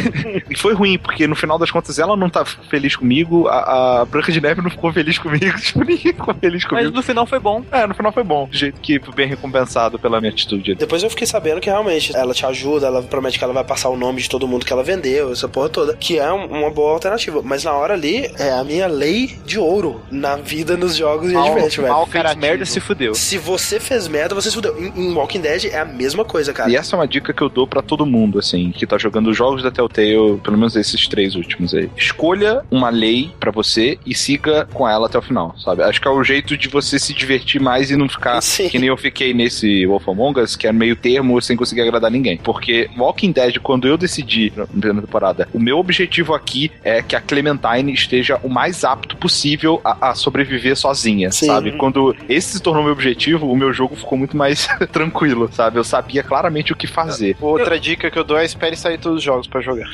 Eu também dou essa dica. Eu joguei tudo no dia que saiu. Não, não, não, não É, eu, vejo isso. eu- eu discordo disso, eu acho muito legal. atrasou muito, atrasou É. muito, cara. Não, mas não tem problema. Não tem problema, a espera é legal. Tem tanto jogo, cara. Se fosse o É. único jogo que eu tenho pra jogar na minha vida. Não, ok, mas claro sabe? que tem problema porque é uma história de investigação. Quando você demora, tipo, trocentos meses, eu não lembrava Não, mais o que tinha mas feito. lembra Sim, tem uma retrospectiva no começo do episódio. não é o caso do Zodíaco, né, cara? Não é tão difícil espera assim. sair tudo, porque sempre tem promoção quando sai o último episódio. Não, sim, óbvio. Isso se aplica a qualquer jogo. Nunca compre nada no lançamento, né? É muito pior. É que o lançamento pra mim, André, é quando sai o último episódio. Pois é, pra Não. mim é, é- é acompanhar episódio por episódio é muito mais divertido. É. A espera pelo próximo episódio de discussão que acontece entre cada episódio eu acho muito mais É, legal. o, o problema é que nesse caso do Wolf Among Us demorou tanto, pelo menos o Do primeiro pro segundo, é. assim, que o pessoal desistiu de discutir. Porque Não, rolou muita discussão. Rolou é. na hora que saiu, sabe? Tipo, cada episódio, vários jornalistas de todos os sites que eu acompanho faziam um review episódio por episódio. E se você não acompanhar, que seja discussão eu e o André no Skype, sabe? Já é Sim, vale a pena, já seria muito interessante. legal. Eu adoraria conversar com o Sushi e o Márcio sobre o que aconteceu em cada episódio. mas Insistimos para jogo- que eles jogassem, para que pudéssemos é. fazer isso. Né? Eu joguei, conforme Tá, foi depois, né? Anyway, o que eu ia falar é o seguinte: que nesse Wolf Among Us, seja lá qual for a sua regra de ouro, tipo, ah, eu quero que a Branca de Neve goste de mim, ou eu quero seguir a lei à risca, ou eu, eu quero ser o Big Bão Sanguebão, sei lá. É. Você. Esse é é, episódio. Vou mudar meu É. nick no Twitter agora. Seja lá qual for, é interessante, sabe? Você seguir uma regra pessoal. É, Eu acho que você tira mais proveito desse jogo. É, e essa minha regra, pessoal, ela supera ah, a Branca de Neve vai gostar ou não, ah, eu tô seguindo a lei ou não, não interessa. O que interessa é, tipo, no final desse episódio, o Tweedledee, ele aparece lá pela quinta vez tentando me matar com a shotgun. Cara, se eu tiver a oportunidade de matar, eu vou te matar, e foi o que eu fiz. Mas aí, André, eu não sabia como ia seguir o jogo até eu conversar com a Feito no começo. Uhum. Ali eu pensei, ok, eu vou ser o Big Bom Sangue Bom até onde eu conseguir. Sim. Porque Tem limite, aham. tudo tem limite nessa vida. E esse foi meu limite também. O Tweedledee lá me atirando com shotgun, sabe? Tipo, Exatamente. velho, não dá mais, sabe? Sim. Esses caras eles estão claramente tentando me matar. Eu tenho que reagir. E aí eu matei o, o cara, e quando eu tava matando ele, eu tava gritando pro meu monitor falando: Você é o próximo, vem cá que eu vou te matar também. Pô, se desse a oportunidade, eu ia muito, cara. Mas o Rick, eu fui assim também. Eu segui de boa o jogo inteiro. Que nem eu falei, eu não bati ninguém, não ranquei braço, fiquei arrependido de ter furado o olho. Mas eu- quando chegou essa parte do beco, eu tava tão estressado com eles, cara, que eu tava puto. Eu falei, eu vou matar. Eu, eu quero que esse jogo dê a opção de matar, que eu vou matar esse filho da puta. E o jogo deu, eu fiquei tão feliz, cara. Eu fiquei aliviado, cara. Fiquei realizado. O que, que você fez, Pamela? Qual a linha que você seguiu pro seu Bigby? O que, que você fez nessa parte? É a linha que eu segui pra ele, eu quero que a Branca de Neve goste de mim, que eu quero que você seja minha namorada. Oh, que bonito. Quem não quer, né? Não, mas na, na maior parte do tempo eu só queria agradar ela, porque ela me pareceu muito a Ah. vida. Muito carente, né, cara? Isso. Poxa, vamos agradar ela. Tadinha. E ela continuava sendo escrotinha com você. Pois é, a não ser na hora que eu tirei minha camisa, né? Fiquei bonitão, Ah, assim, né? Os ela- ela- a voz dela tremeu ali, né? Ela não. ela não é Big Rolou é, aquele bug do polidancing, né? Do Bigby dançando no, no polidancing. Cara, aquele bug, velho. That bug. Eu não vi esse bug até É hoje, cara. sensacional. Nossa, cara. Mas você matou o Dedé Santana, digo, o Tweedledee ali? Eu não. Pam, você é uma pessoa melhor do que eu, cara. Não, não vejo como não matá-la, tipo. É, é porque o que acontece, né? Você descobre que o Crane, ele tá no Pudding Pie, né? Que é o puteirinho lá do George. Me segui mesmo. É, e lá ele tá tentando usar o anelzinho que ele pegou pra fazer as meninas falarem a verdade. Ele tá desesperado também porque ele sabe, né? Que se ele não descobrir quem realmente matou, vai cair tudo em cima dele. Quando você tá pra pegar ele, chegou uma galera, comandados pelo que eles estão falando ali, que é o Crooked Man. Sim. Você começa a descobrir a existência desse sujeito aí pela primeira vez. E o líderzinho de todos eles ali é uma mocinha que é a Blood Mary, né? É, inclusive é uma apresentação de personagem muito legal. Eu acho é, ela bem intimidadora nesse começo. Ela parece realmente muito mais forte. Dá aquela sensação de que, tipo, ó, ô, você tá se metendo com uma coisa que você não sabe, É a sabe? primeira vez que mas aparece na- na- um naquela hora, André, adversário. eu tava tão sangue no zóio, cara, que eu ia matar todo mundo, cara. Eu, também. muito Eu- eu queria matar ela também, preparar. Não, eu também, eu queria. O jogo ele te mostra que, tipo, ok, se por mais forte que você seja, você não tá preparado pra isso. Exato. É, e é a primeira vez no jogo que o jogo te dá isso, né? Um adversário à altura do Bigby. O Ele era tipo o Super Saiyajin, sabe? Ele sempre tem uma forma a mais que vai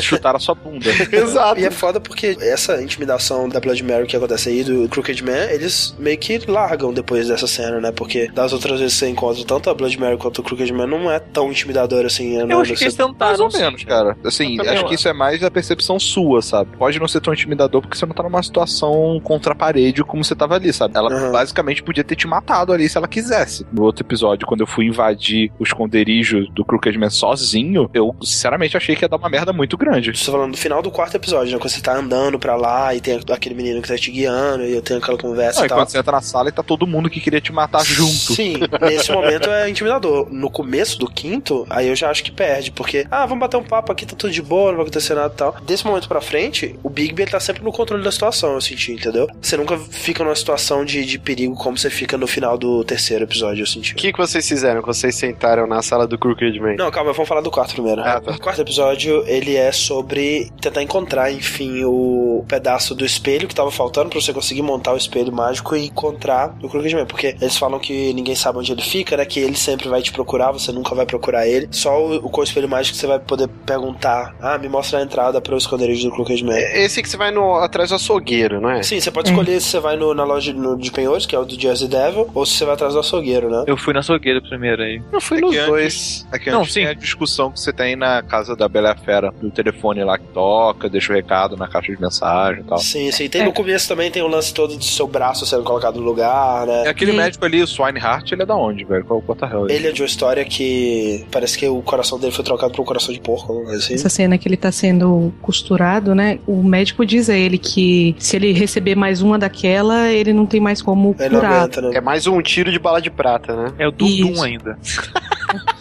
É, ele- é verdade, ele fala, né? Do tipo da bala. Sim, é, é que fragmentou e espalhou prata pelo corpo inteiro dele. E aí a E aí próxima que- chegaria no coração, uma coisa assim. Porque me parece claro que ele tá preparando pra batalha final e ele quer que você É. encare aquela batalha final com seriedade, apesar de que nenhuma batalha até agora criou uma possibilidade real de você estar em perigo, agora você está. Ah, Mas desde que ele se machucou, eu fiquei um pouco preocupado com ele, que ele passa os últimos episódios fudido. É, não, ele passa esse episódio, ele passa esse episódio todo enfaixado, né? Não, o último também ele tá machucado também. Não, não, não, depois a gente vai chegar nessa parte.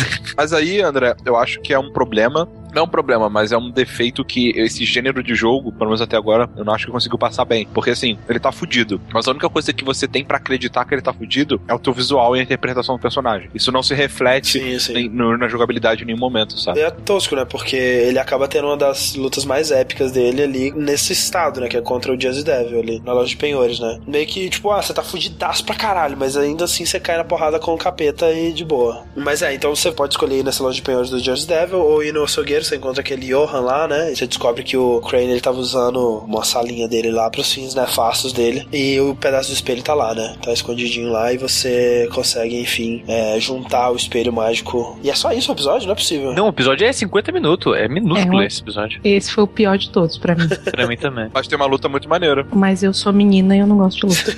Você queria mais momentos com a Branca de Neve, mas olha só, esse é o Exatamente. episódio que você fica sem camisa com a Branca de Neve. É verdade. Só, só esse momento realmente que valeu a pena. É, e esse é o episódio também que a Branca de Neve fala assim: pode porco na sua casa, caralho, vai mandar esse porco pra fazenda. Aí você tem que escolher, né? Se você E eu mandei ele embora quase chorando. Nossa, consegue. Eu não. Eu deixei. Eu deixei também. Eu dei uma piscadinha pra ele e falei, não, depois eu a gente sou vai a lei, resolve. deixa eu- Peraí, o porco não fez merda? Que, que merda que o porco fez? Ele tá como animal na porra do lugar que não é estar como animal. Caraca, dentro do meu apartamento, foda-se, deixa ele lá, caralho. O porco tá fazendo mal a ninguém, É, não. mas assim, ele tá dentro do apartamento, mas ele sobe as escadarias do apartamento carregando engradagem de Com cerveja, na cerveja. boca, né? O Sushi tá construindo o relacionamento com a Branca de Neve todo errado. Ele vai ser aquele marido submisso. Você, o que, que você fez com o porquinho? Você, você com certeza mandou ele embora, né, Paulo? Não, eu, eu fiquei com um pouquinho. Ué, mas aí a Branca de Neve te deu fora. É, mas é, a relação que eu construí ali com Amizade o em primeiro foi- lugar, é verdade. É. beans before hoes. Exatamente. É bros, é. Eu realmente incorporei o personagem, André, você não tá entendendo. Não, e fora que assim, eu, eu me admiro muito Sushi, que ele também gosta bastante de Shaun of the Dead. Pra mim, o relacionamento dos dois era igualzinho dos caras do Shaun of the Dead. assim. O porco fica o dia inteiro fumando maconha, jogando videogame, e eu saio pra trabalhar. Nunca que eu mandaria o porco pra fazenda. Outra parada é que tem uma relação ali de culpa, né, que você tem com o porco. Sim. Que ele tá sem casa, ele se fudeu por tua causa direta. É. Você É. fez Aham. isso, né, cara? Com a qual o, o Colin joga o tempo todo, né? Ele joga com sua culpa o tempo Sim. todo. Ape- Apesar de ter tido o lance da anistia lá, que a Pan falou, é, é- fica, né? Fica na mágoa, a mágoa Mas só uma fica. parada que eu fiquei puto falando nisso. Eu roubei o dinheiro do Crane. Ah, eu também, é. Eu dei pra- o dinheiro pra porra do sapo. E o sapo não É, eu também. Fez o que eu falei. Não fez o glamour. Aquele sapo é um mau caráter do cacete. Ele, é, ele não merece, cara. Ele é um que merece ir pra fazenda. Fez Ele é merda. tipo então de é. gente que, por mais que você dê todas as ajudas e, e oportunidades, ele sempre vai ficar se Mas, lamuriando. mas sabe quem não merece? O, o filho dele. É, mas no final a conversa que você tem com ele mostra que a, a vida na fazenda pode ser muito legal pra ele. E ele vai lembrar Pois é, disso. ele vai lembrar Ele vai disso. lembrar é. disso.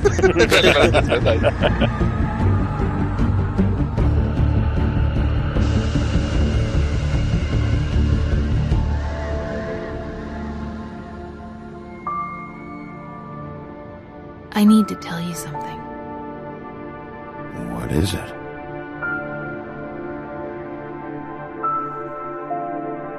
Where are you when we ever fucking need you? I'm not saying it's fair, but people are scared of you. You have no idea what's going on, do you? The Crooked Man declared war against us last night. But now I see this war has been going on for years. Your job is to keep Fabletown safe. Sheriff, I see you made it here in one piece. This is about those girls, and it'll always be about those girls.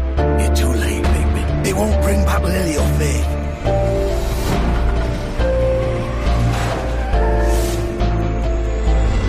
Tell me what you did. Not this way. Episódio acaba então com você encontrando a porta pro esconderijo do Crooked Man, sendo guiado pra lá por aquele molequinho. Legal, né? Como o roteiro ele tem essas rimas narrativas, né? Essa porta que você acha, ela fica exatamente na ponte que aparece no primeiro episódio, né? Ah, é verdade, é verdade. Aparece na abertura, né? Isso. Irado. E aí você entra na sala do Crooked Man e termina o episódio, né? Não, mas peraí, termina o episódio, mas você tem uma escolha fantástica no final do episódio, que é o Crooked Man, ele fala, senta aí, vamos conversar. E você tem uma série de escolhas onde a única escolha certa é acenda o cigarro. Exatamente. Nada. É, Eu achei muito oficial, foda, né? cara. Eles podiam ter simplesmente acendido o cigarro e terminado a história, mas eles terem deixado você fazer isso, cara, foi muito bom, cara. Eu me senti muito Bigby, sabe? Eu sou esse personagem, eu sei o que ele faria aqui. E ele acenderia o cigarro. E no começo do quinto episódio, né, tem toda aquela coisa de, ah, deixa eu oferecer sua bebida, senta aí, vamos conversar e tudo mais. E eu fui escrotaço, né? Foda-se, não quero sua bebida, caralho. Tô aqui Eu te também. prender, seu filho da Eu puta. fiquei em pé o tempo todo só discutindo. Você começa a falar, não, eu sei o que você fez, você, você mandou matar as meninas e tudo mais. E ele fala que não, não foi isso. Você pode tentar acusar alguém, né? Alguém acertou quem que era o assassino? Não, não, não, não, cara, como eu falei, eu sou o pior detetive, eu não fazia a menor ideia ali. Nessa Sério. hora, eu, como eu joguei o 4 e o 5 juntos, eu tava tão puto que até o manquinho eu fui escroto com ele. Que isso, Não, cara? o Manquinho foi legal, aqui eu achei cara. bacana a conversa É, com o Marquinhos. também. Respondendo a sua pergunta, André, desculpa, eu acertei quem que era o assassino. Mas por sorte ou porque você imaginou que fosse mesmo? Eu imaginei que fosse ele. Cara, era o mais improvável. Eu não fazia ideia. Eu achei que ele seria incapaz de fazer aquilo. É, eu também. O mal covardão, né? É. Enfim, e é o George, né? O cara que realmente matou. E, e- e aí ele começa a se defender, falar que foi amando do Crooked Man e tudo mais. E e- que, e, tipo, óbvio que foi a mano do Crooked Man, sabe? Mas como se isso fosse um argumento pra alguma coisa, né? Não, não, não é. Mas eu digo que depois o Crooked Man tentando falar que não foi, sabe? A gente vai chegar nisso, que eu acho essa parte nojenta, mas a gente vai chegar lá. E aí você pode escolher se você vai aceitar isso, né? E levar só o George, ou se você não vai aceitar e tudo mais. E eu acredito que de uma maneira ou de outra cai todo mundo na porrada ali. Aham. E mais uma vez, né? Pra quem tava fudido, com o braço quebrado e não aguentou a Blood Mary e dois Tweedles no final do episódio 3, o Bigby dá um show ali, né, cara? Dá porrada em todo mundo. É, é o que eu falei, cara. O Bigby, ele é um Super Saiyajin. De fato, ele volta mais forte quando ele se recupera. Sim. Ele abre um rombo na barriga do cara. Intestino saindo e tudo. Depois disso tem a parte da perseguição que eu achei legal, cara. É bem legal. Eu achei muito legal a perseguição, mas eu achei muito escroto o lance de não quebrar a máscara, igual a Pan falou, né? Isso, eu também achei. É. Todas as leis da Camarilla foram pro saco aquela hora.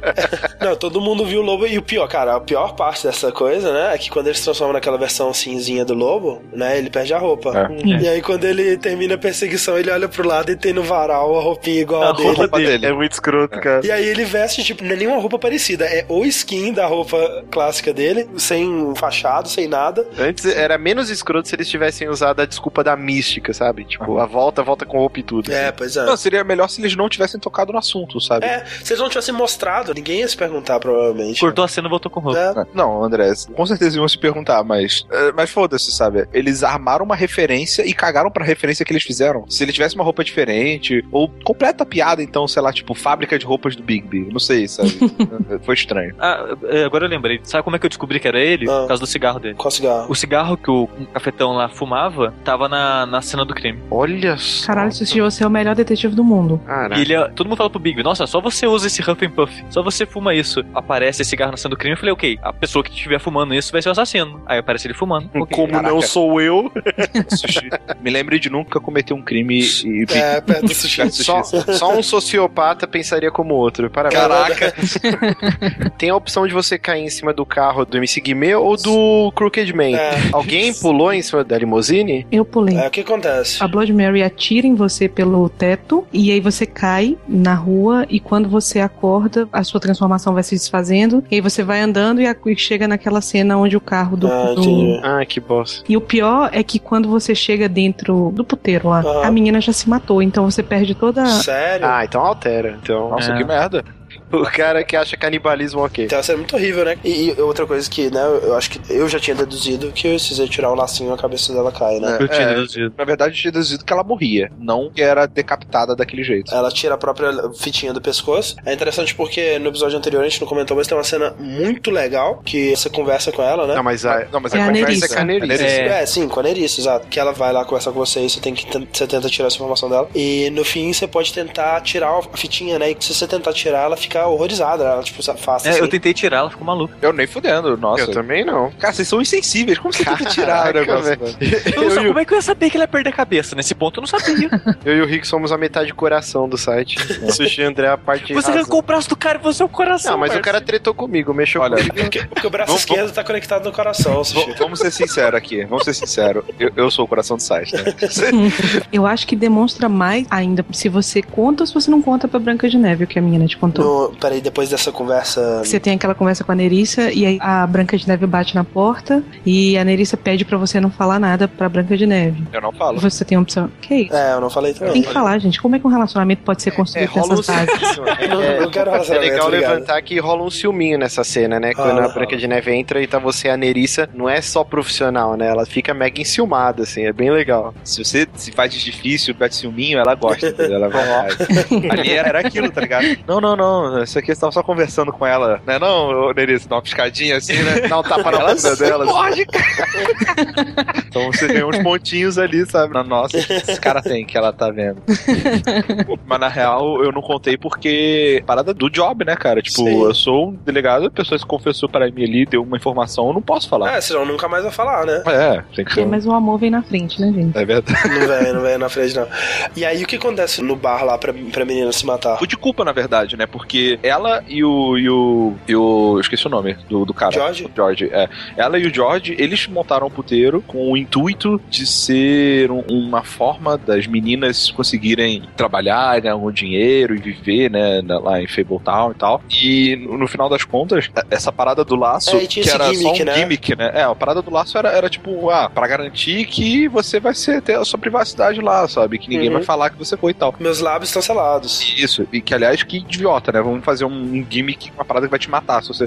É óbvio, óbvio. que acabou se tornando o motivo da chantagem, sabe? Todo esse mistério aconteceu, tudo isso porque elas não podiam revelar, sabe? Sim. E, e elas se tornaram o modo perfeito pra você chantagear aquele grupo e, mais uma vez, cobrir as coisas que o Crooked Man tava fazendo. Vai revelar o segredo dos maçons pra ver se ele não vai morrer também. Com isso em mente e que a, a morte da Fate tava nas mãos deles, o sangue, sabe? Ela meio que pirou, falou era isso que a gente queria e se tornou isso e não tem como fugir dessa culpa. E o próprio próprio uh, eu esqueci o nome dele de novo. George. George. Ele fala uma parada pra ela que ofende ela ali, né? Que ela fica também meio tipo, porra, até você, não sei o que, e acaba se Ela tirou E eu, lacinha. e eu fiquei surpreso com o jogo, porque eu pensei que ele não ia mostrar aquela cena. Eu pensei que tipo, ia mostrar a reação dos caras, mas não ia mostrar a cabeça caindo. E eles mostraram a cabeça caindo. Mostrou, É tipo mostrou. um zíper, cara. Bem tenso. E vocês mataram o George ali? Não, deixei ele sofrendo. Não, é, eu deixei ele agonizando e fui embora e imaginei ele explodindo conforme a, a câmera mostrava ele atrás de mim. Eu não, cara. Eu, pra mim ele se redimiu ali. É, Tipo assim, redimiu um pouquinho, né? E eu matei, matei. Mas tipo, sabe qual é o negócio? Eu não fiz isso de sacanagem. Na verdade, eu fui embora porque eu pensei que talvez ainda houvesse a possibilidade dele sobreviver. Ah. Ah, claro, Sushi. Cara, Não, ele assim- é uma porra de uma fábula, cara. Tinha como ele sobreviver se você tivesse chamado a ambulância, É. mas não apareceu essa opção em momento nenhum. Se eu tivesse full control, se fosse um RPG de mesa, eu ia falar, não, quero chamar reforços pra pegar o Chama, corpo. chama o Swineheart aí, chama o Chama o. Samu. Então eu, eu fui embora, não é nem pra deixar ele agonizando, sabe? Tipo, eu não vou matar você, eu não vou me tornar um assassino por sua causa. Mas a gente falou isso no começo do programa, né? O Bigby, ele se recupera toda hora porque ele é uma fábula que está na boca do Acreditar,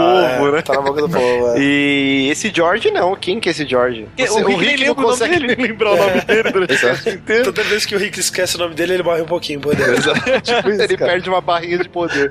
então, assim, ele não ia conseguir se recuperar por causa disso também, né? Sim, sim. Não dá É, pra ele- comparar todos com o Bigby. Ele naquela conversa fala que quer matar o Bigby, né? Que quer ver as entranhas dele pra fora e acaba com as próprias entranhas pra fora. Olha, justiça Poético, poética. né? Justiça É. poética. E aí, depois disso, você vai pra função, que é onde o Crooked Man foi com a trupezinha dele. E lá dentro você tem a, a batalha contra a Blood Mary. E aí que Batalha, eu não, não achei. Eu achei o design dela transformada fantástico, cara. Eu achei a pior coisa Eu do jogo, Não, eu cara. achei Eu também. muito legal. Eu achei a coisa mais sem imaginação do mundo. Tipo, a Blood Mary, ela veio do espelho. Como é que a gente vai fazer ela monstruosa? Ah, enfia espelho nela. Não, mas assim, o design, assim, eu achei bem legal. eu, é, eu não gostei do design dela e eu não gostei dessa batalha como um todo. Eu também. A única Cara, coisa, não. a única coisa que eu gostei dessa batalha foram duas, na real. Um, que o Bigby ele se transforma em lobo completo. Foda, aham. Que é muito irado, que é um lobo gigante. Sim. E dois, que ele usa o sopro. O sopro, é. Eu achei isso maneiro. Caralho, velho, ele vai usar o sopro, que irado, sabe? Tipo, referência às histórias e tal. porquinhos. é tão Dark Souls que ele pega um pedaço de vidro gigante Sim. e fica igualzinho o Do Pois é, pois é.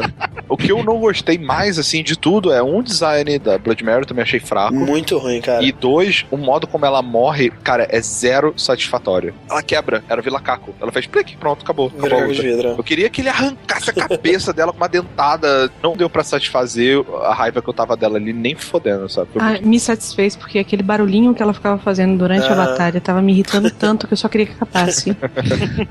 Caraca, foi o único que eu gostei então É parte. muito ruim, cara. Isso é você pensa, pô, o design do Jersey Devil, né, cara? É, é um monstro tão maneiro. Eu não acho mega original, não, mas é ok, é legal. Não, não precisa ser a coisa mais original do mundo. Mas, cara, não rolou nenhuma imaginação.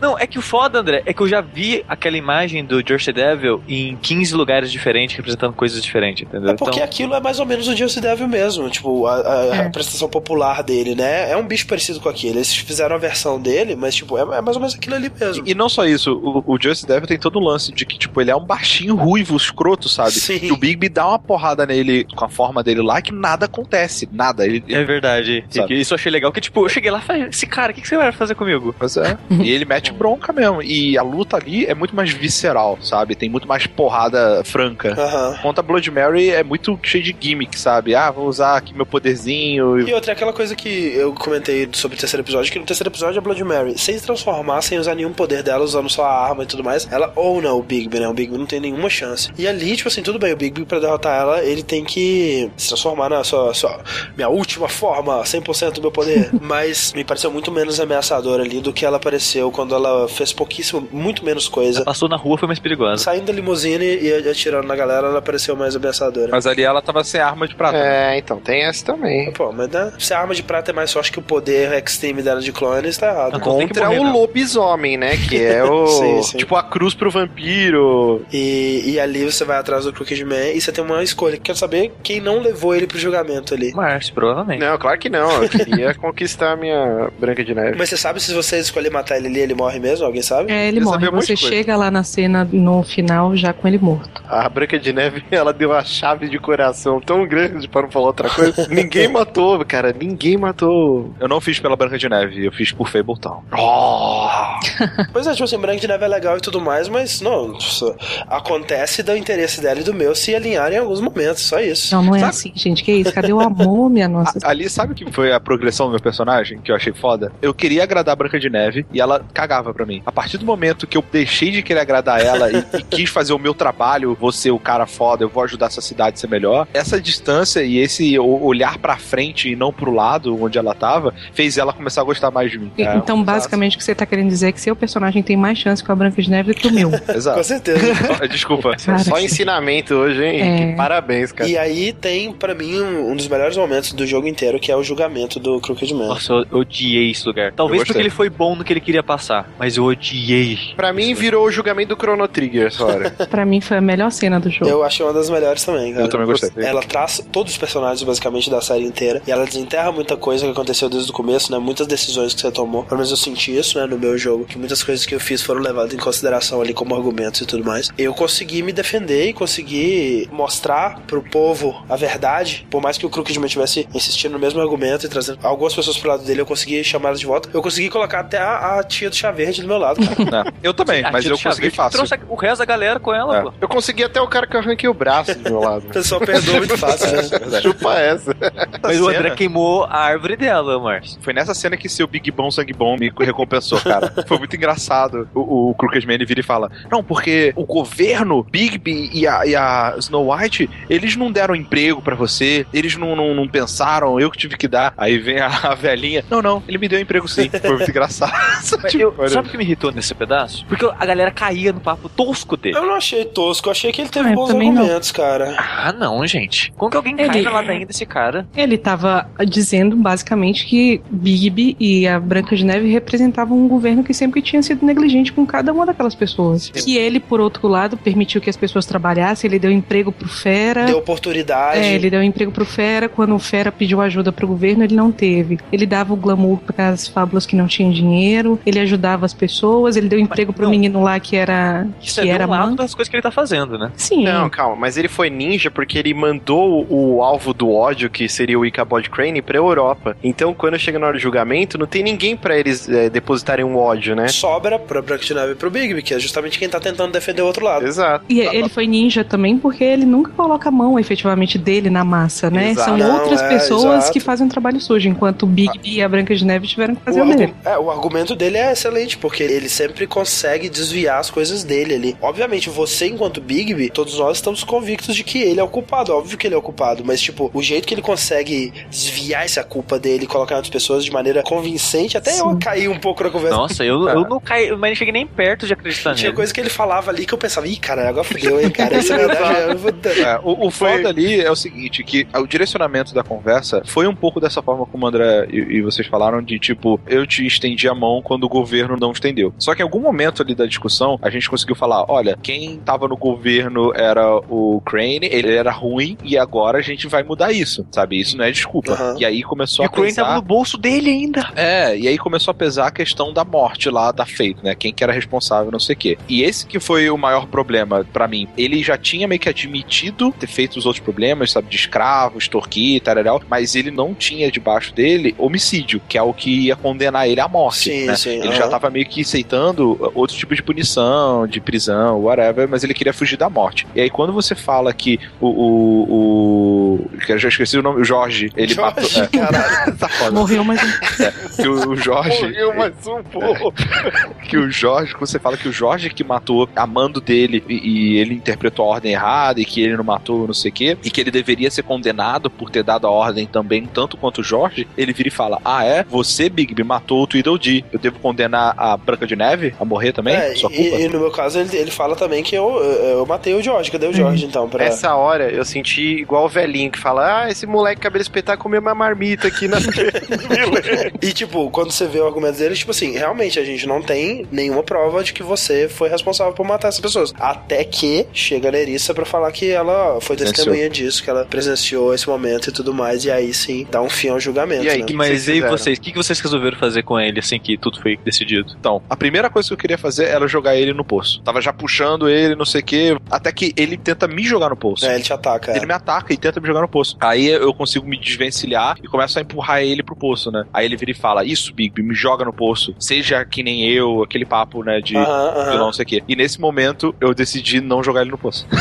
Eu, fiz exatamente a mesma coisa, Rick. Eu fiz exatamente a mesma coisa também. Caraca, eu, velho. Eu joguei, eu joguei. Eu não joguei. Quando ele começou com esse papinho de, de seja como eu e tudo mais, eu pensei, não, eu vou ser superior, cara. Eu vou ser melhor Exato. que você. É, é, foi- é, todo mundo. Acho que é isso que eles queriam, então, É, né, O que, cara? que você fez, Pamela? Eu não joguei. Caraca, só eu joguei, Ao velho. máximo tem coração, cara. Mas eu acho que a punição dele foi pior. Não sei também, né? O poço é o quê? É queda infinita? É, A gente é não morte. sabe de ninguém, nem eles sabem. É, pois é. O lance é foda que, tipo, né, quando, na punição que a gente deu, ele tem chance de voltar. De um modo ou de outro, ele tem chance de, de tentar de novo, né? Mas eu queria que alguém tivesse arrancado a cabeça dele. Tem uma opção, né? Tipo, rip, Essa opção rip é muito sinistra. Caralho, velho. Eu É cogitei essa daí, só que aí eu falei, não, eu preciso melhorar minha imagem pra galera e tal. Eu vou melhorar mesmo, eu só vou Na frente de todo Tipo, é mundo. mandar Não, uma não. mensagem pro resto do Fable Town, né, cara? É porque no fundo, né, cara, esse julgamento ele é do Crane, mas também é do Bigby. Sim. O Bigby ele também tá se redimindo ali. E ali no final você meio que escolhe qual que vai ser o veredito do Bigby, né? Quem que é o Bigby que você quer ser pra Fable e o novo governo também, né? Eles estão depositando, tipo, tudo nas Sim. fichas na Branca de Neve. Você é meio responsável por isso. De um jeito você agrada uma galera, de um jeito você agrada outra, de outro você domina todos eles pelo E mesmo. sabe o que é uma coisa engraçada? No dado momento, eles viram e falam: olha, o Bigby, ele que tem que decidir a punição dele. Sim. né? Ele que tem que decidir. E aí, quando eu decidi não matar ele, apenas aprisionar ele e tal, o único que ficou puto foi o Barba Azul com pilha errada do caralho. Sim. não, tinha que matar ele! Ah! Mas, se eu não me engano, quando eu joguei ele, tava todo mundo vibrando, cara. Alguma galera comemora quando joga, mas tem um pessoal que fica puto também. Quando arranca a cabeça, o que acontece? Todo mundo fica. Que isso, cara? O que tá acontecendo? Todo mundo levanta o cartaz do meme do cachorrinho, sabe? Qual a necessidade Qual a disso? necessidade disso, cara? Levanta, levanta desnecessário. É. Desnecessário. E aí, com isso, encerra com aquela ceninha mostrando um pouco dos personagens, uma galera fazendo filinha na frente do escritório da Snow. Ela sem tempo pra você. Sem tempo pra você, muito trabalhando. puto com essa maldita, cara. A Pam que deve ter ficado, investiu isso Eu, tudo. eu fiquei arrasada. Quando ela faz aquela cara de que, ah, eu não tenho tempo, não quero conversar com você, meu coração foi no chão. E aí tem a ceninha de despedida dos, dos sapos, né? Do filho e do pai. Que né, é bonitinho, você você pode aceitar o presentinho que ele quer dar pra. Sério, na boa, se tiver alguém aqui que não aceitou o presente, pode quicar. Não é pode possível. quicar da conferência, Não, que, que, que exclui o que ele o falou do Márcio, o Márcio. Claro que eu dei, porra. Tava 97% por aí. Teve uns malditos aí que recusaram. E fecha com aquela cena maldita que ferra é tudo. muito foda aquela cena, cara. Tipo, agora eu tava pensando durante o podcast e eu pensei, eles só matam a Branca de Neve e mostram ela viva pra mostrar que pode matar alguém Com glamour, e fica com glamour, e né? fica com glamour. E a gente esquece, não entra na nossa cabeça que podia ter acontecido. Mas mais que isso, Sushi, a Nerissa ela fala que aquela porra que ela falou ali é mentira, que ela não viu porra nenhuma do Crooked Man. Então, tipo, tira o seu julgamento e joga pra água abaixo. E ali eu fiquei muito feliz de não ter matado ele. Porque ela, ela fala que ela só acha que foi isso, assim como você. Tipo, então no fim das não, contas. mas eu, eu achei, eu não, eu agradeci ela pra caralho. Não, sim, no fim das contas, tipo, a gente sabia que era o cara, mas não tinha como provar. E ela mentiu ali. E nessa cena entra no lance que eu comentei mais cedo sobre os pequenos detalhes, né? Que ela tá conversando, a Nerissa tá conversando com você. A maneira que ela fala com você, ela fala como se fosse a Faith. Ela fala a frase, tipo, ah, o que que você achou do meu laço? Aí você lembra que ela falou isso mais cedo no jogo também. É, no primeiro episódio, né? É, e É. ela repete o você não é tão mal assim, né? Isso, tipo, ela fala como se fosse a Faith. O Big percebe, aí você decide se vai atrás dela ou não. O que, que isso quer dizer então, gente? Que ali era feito. Ali era feito. E eu achei muito foda isso. Mas então, peraí. Quem morreu Foi a Nerissa. A Nerissa. é a Nerissa. Eu acho que sim. Não pode ser quem morreu foi a Faith, mas quem conversou com você no primeiro episódio era a Nerissa? É, então, é um Não, plot. pode ser, mas eu acho menos provável. Eu também. Eu a acho minha que- pergunta é por que, que ela fez isso? Pra Porque ela queria- a galera do Crooked Man, velho. É, ela queria se livrar dele. Não, não, não, mas por que, que ela fingiu ser a Faith? Por que, que ela simplesmente não foi como Faith e botou a cabeça da Nerissa lá? Não ia dar o mesmo resultado? Não, justamente porque a Faith agora tá morta pro mundo e ela pode começar de onde ela quiser. É, e o Bigby, ele teve aquele momento com a Faith, né? Eles tiveram uma conexão mágica ali naquela cena. Então, ele achando que foi ela que morreu, ele ia correr atrás disso com mais afinco, né? E aí faz uma alusão à fábula original do Donkey Exatamente. Que ela fugiu do reino de ter que casar com o pai dela. Com a pele do burro, A pele que do é disfarçado da outra pessoa. Glamour, é verdade. Quando eu vi essa conversa com ela, descobri que é ela e como isso liga o jogo inteiro, eu achei muito, foda. Eu também. É, não, achei- assim, eu vou te falar que quando eu zerei, eu entendi o porquê que o Bigby ficou assustado. Ué, por que, que essa menina tá falando que nem a Faith? Mas eu não entendi. É, eu tive que ler nas internets pra realmente compreender. Eu fiquei revoltada. Por quê, Paulo? Por quê? Porque eu fiz isso tudo pela menina. Aham. Quer dizer, me envolvi emocionalmente com ela. E ela me usou. Você ainda tá falando jeito. da Branca de Neve? Não, tô falando. tô falando. Porque ela também te usou, tá bom? Pois é, no final das contas eu só fui usada por mulheres nesse jogo. Então quer dizer que seu Bigby era putão. Você tá de olho no- na Branca de Neve e na Eu tava procurando amor, Márcio. De qualquer lado que viesse, Eu fiquei feliz que a Pan, ela, ela viveu uh, os dilemas de um homem por, por um tempo, né? Foi. Foi maneiro. Muito difícil a vida de vocês. É foda, cara. Mas é, ela realmente usa, né? Ela fala que ela coloca a cabeça lá na porta né, do prédio pra justamente pra te colocar no, no rumo desse assassino, né? É porque ela E todas as falar, vezes que você tá travado, ela aparece pra te dar um- uma luz. Sim, sim. Faz muito sentido. Eu, realmente, se eu jogasse de novo, eu ia ver muita coisa que deixei passar. É, é um plot twist legal. Vocês, no final, vocês foram atrás dela ou vocês ficaram? Eu fiquei dela? porque eu quis deixar ela embora e viver a vida dela que ela quer. Eu fui atrás não pra pegar ela, mas só pra tirar uma satisfação mesmo. Eu fui atrás, assim, na minha cabeça, o Bigby vai chegar nela e falar assim: Ô, oh, peraí, peraí, você é Faith, né? Ela, é. Ela. Ah, tá, beleza. Ela É, fala, beleza, "Ah, então." Esse é o seu Big Rick, porque o meu vai chegar lá e vai dizer assim: olha aqui, queridinha, o que, que é isso aqui? Que porra é essa? Olha aqui, é queridinha. Vem não sou suas nega, não. Eu não sei, eu acho que tem alguma coisa que eu deixei passar, porque que ela resolveu mudar de personalidade ali e pegar outra pessoa. Se eu não me engano, tem uma parte quando a Nerissa tá explicando pro Bigby como foi que a coisa toda aconteceu, que ela diz que o Crooked Man descobre que ela tá tentando incriminar ele e sair da vida, né?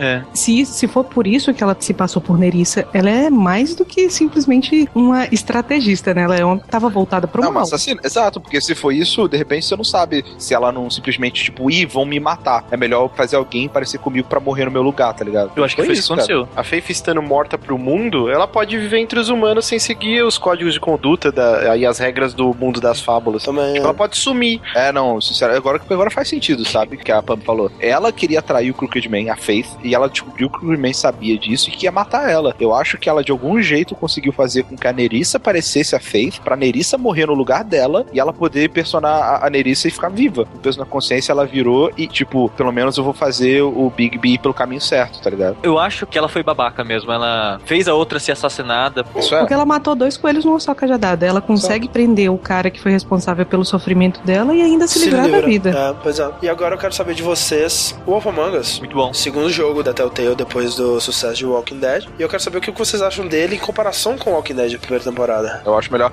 Eu prefiro o, o cenário. É, né? É, é bizarro pra mim, porque eu gosto mais do cenário do Wolf Among Us, só que ele teve menos episódios bons e a história desandou um pouco, na minha opinião. Eu acho que esse que é o lance mesmo, tipo, Walking Dead, concordo com vocês, eu prefiro a temática, eu prefiro os personagens, eu prefiro o mundo do Wolf Among Us, só que o Walking Dead, pra esse estilo de jogo, pra esse formato episódico, ele funciona muito melhor do que o Us. Tipo, se o Us talvez não fosse episódico, ele já seria muito melhor. Esse lance deles terem que tentar fazer uma historinha que encaixe em cada episódio, ter que ter um mistériozinho pra ser resolvido em cada episódio. Essas tentativas, você vê que eles tiveram muita dificuldade com isso, só pelo tempo que gastou pra sair o primeiro e o segundo, né? Enquanto que no Walking Dead, tipo, como a gente disse, a história principal, a história que liga a série inteira, pouco importa, sabe? O mais importante é o desafio ali, os eventos, as dificuldades de episódio em episódio. Então é uma série que se dá muito mais bem com esse formato episódico do que do Wolf Among Us. Mas o Wolf Among Us é muito mais ambicioso do que o The Walking Dead. Concordo. Talvez essa ambição tenha sido um problema, né? Como o jogo da Telltale, como o jogo episódio, de episódio a episódio, olhando tanto o impacto cultural, o impacto que teve em mim, a surpresa e tudo mais, eu prefiro Walking Dead Season 1, mas todo o resto, assim, universo, personagens, temática, o Wolf Among Us pra mim ganha. Eu também. O lance do Walking Dead, ele foi o primeiro que acertou a fórmula, então é até injusto porque o Wolf Among Us já teve esse tempo de lapidar as mecânicas Ah. e aprimorar em cena de combate, uma série de coisas, né? Então eu ainda fico com o primeira temporada do Walking Dead. Agora, se for comparar com a segunda temporada, o Wolf Among Ah, Us não. destrói. assim. Ô, coitado da segunda. Mas falando em episódios, e ordem de episódios pra vocês? Pra mim, o primeiro episódio do Wolf Among Us não só é o melhor da série do Wolf Among Us, como é o melhor que a Telltale já fez, assim, eu acho que o jeito que ele introduz o mundo, os personagens, e ele introduz o mistério, ele faz isso de uma maneira incrível, ele mostra do que ele vê, ele tem cena de luta, ele tem a cena de investigação, ele tem a cena de diálogo, ele introduz isso tudo de uma maneira magnífica. Eu concordo com você, André. Eu acho o primeiro também a melhor coisa que a Telltale já fez até hoje. E eu adoro história de mistério, adoro história de detetive. E na época ainda tava lendo dois livros no ar. E tipo, eu tava pilhadaço então pra esse tipo de história, sabe? E eu apaixonei, eu fiquei maluco quando eu joguei o primeiro episódio. Sushi Só que pra mim foi decaindo, sabe? Pra mim, a ordem de preferência é 1, 2, 3, 4, 5. É, eu acho quatro pior. Se for ver pelos É, não, é agregadores de review, né? O primeiro é o mais bem avaliado, né? Acho que foi o que eles tiveram mais tempo pra ficar lapidando e os outros Sim. teve todo esse problema de atraso e. Eu acho que se fosse pegar uma ordem, eu colocaria 1, 5, 3, 2 e 4. Acho que eu faria a mesma coisa que você, André. Eu gostei muito do último episódio. Eu não sei, talvez eu colocaria o 5-1, subir até.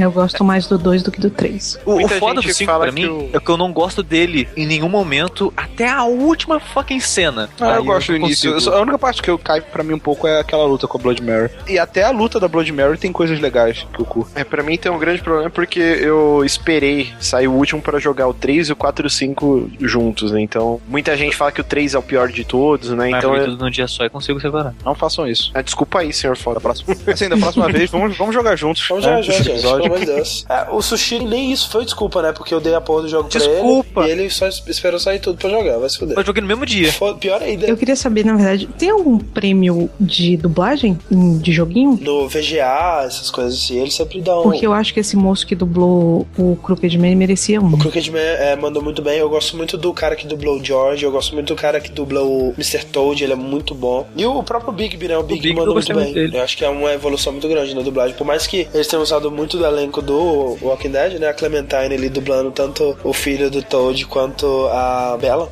Chama prêmio Troy Baker, pô.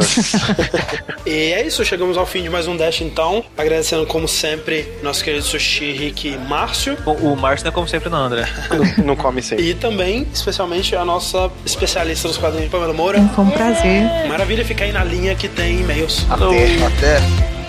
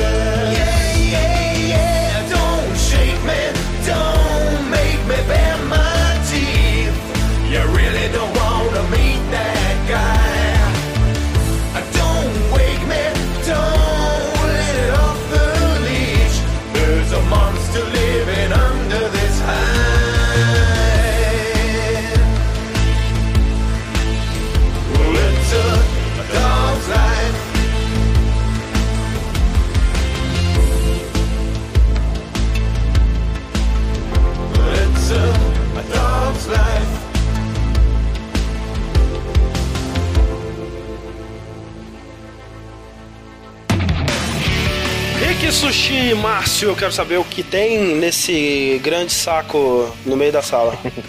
Não sei, cara. Ninguém arrisca um palpite, não? A baiana? Não, gente, tem cartinhas, cartinhas e mensagens. Eu posso fazer que nem a Xuxa, jogar pro alto e você pega uma pra Porra, gente essa é a responder? ideia, né, cara? A gente tem que começar a fazer isso, é muito mais divertido. Beleza, então. Alguém lembra o endereço que era as cartas pra Xuxa? Se você lembrar, você tá de parabéns.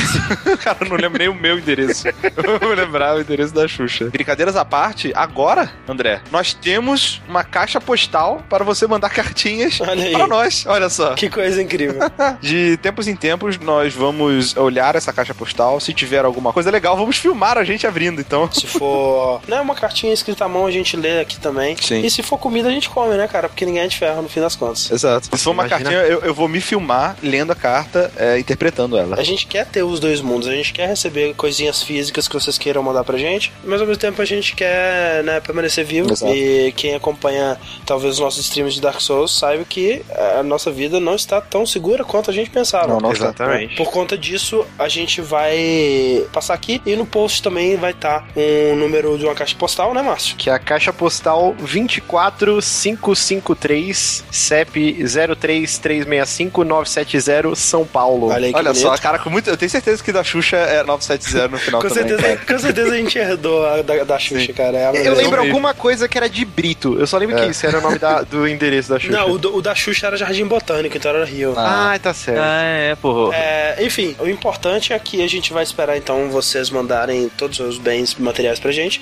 Mas enquanto isso, vamos estrear aqui a primeira sessão de e-mails nesse formato novo, nesse formato diferente, nesse formato moderno. É, esperamos que vocês curtam, se vocês vão curtir, sinto muito. É só pular, tá no final. Né, não incomoda mais quem não curtia os e-mails. E quem curtia, né, tá aqui, tudo certo. Exato. Tá curtindo. Tamo aí. Além do e-mail no final do podcast, nós temos uma novidade aqui no Jogabilidade. É verdade, o que tem de novo aqui, ó, o papel de parede foi trocado. Também, mas quem trocou esse papel de parede foi o nosso grande Márcio Barrios, que agora é parte integral e profissional e tudo de alto astral no Sexual. jogabilidade, cara. É isso aí. Tudo Parabéns, com. Márcio. Seja bem-vindo. Seja bem-vindo. Obrigado. Seja bem-vindo ao Dash, Márcio. Pra quem acompanha né, todos os nossos conteúdos, já viu ele aí na página do Facebook, já viu ele aí nos nossos streamings do twitch.tv e no Verso também, né? Mas, a primeira vez que ele está dando as caras num Dash. Exato. É tipo a graduação, assim, dele. O Dash é a nossa posse mais querida. Como funcionário, né? Porque como convidado já gravei um dash já. É verdade, é verdade. Tem um Dash lá sobre jogos de terror que ele participou como convidado do Drink and Play, mas como membro de jogabilidade esse é o primeiro, então seja muito bem-vindo. Espero que seja essa merda toda que você esperava mesmo. e Depois de três meses no site sendo anunciado. Primeiro de muitos, Márcio, com certeza. Opa.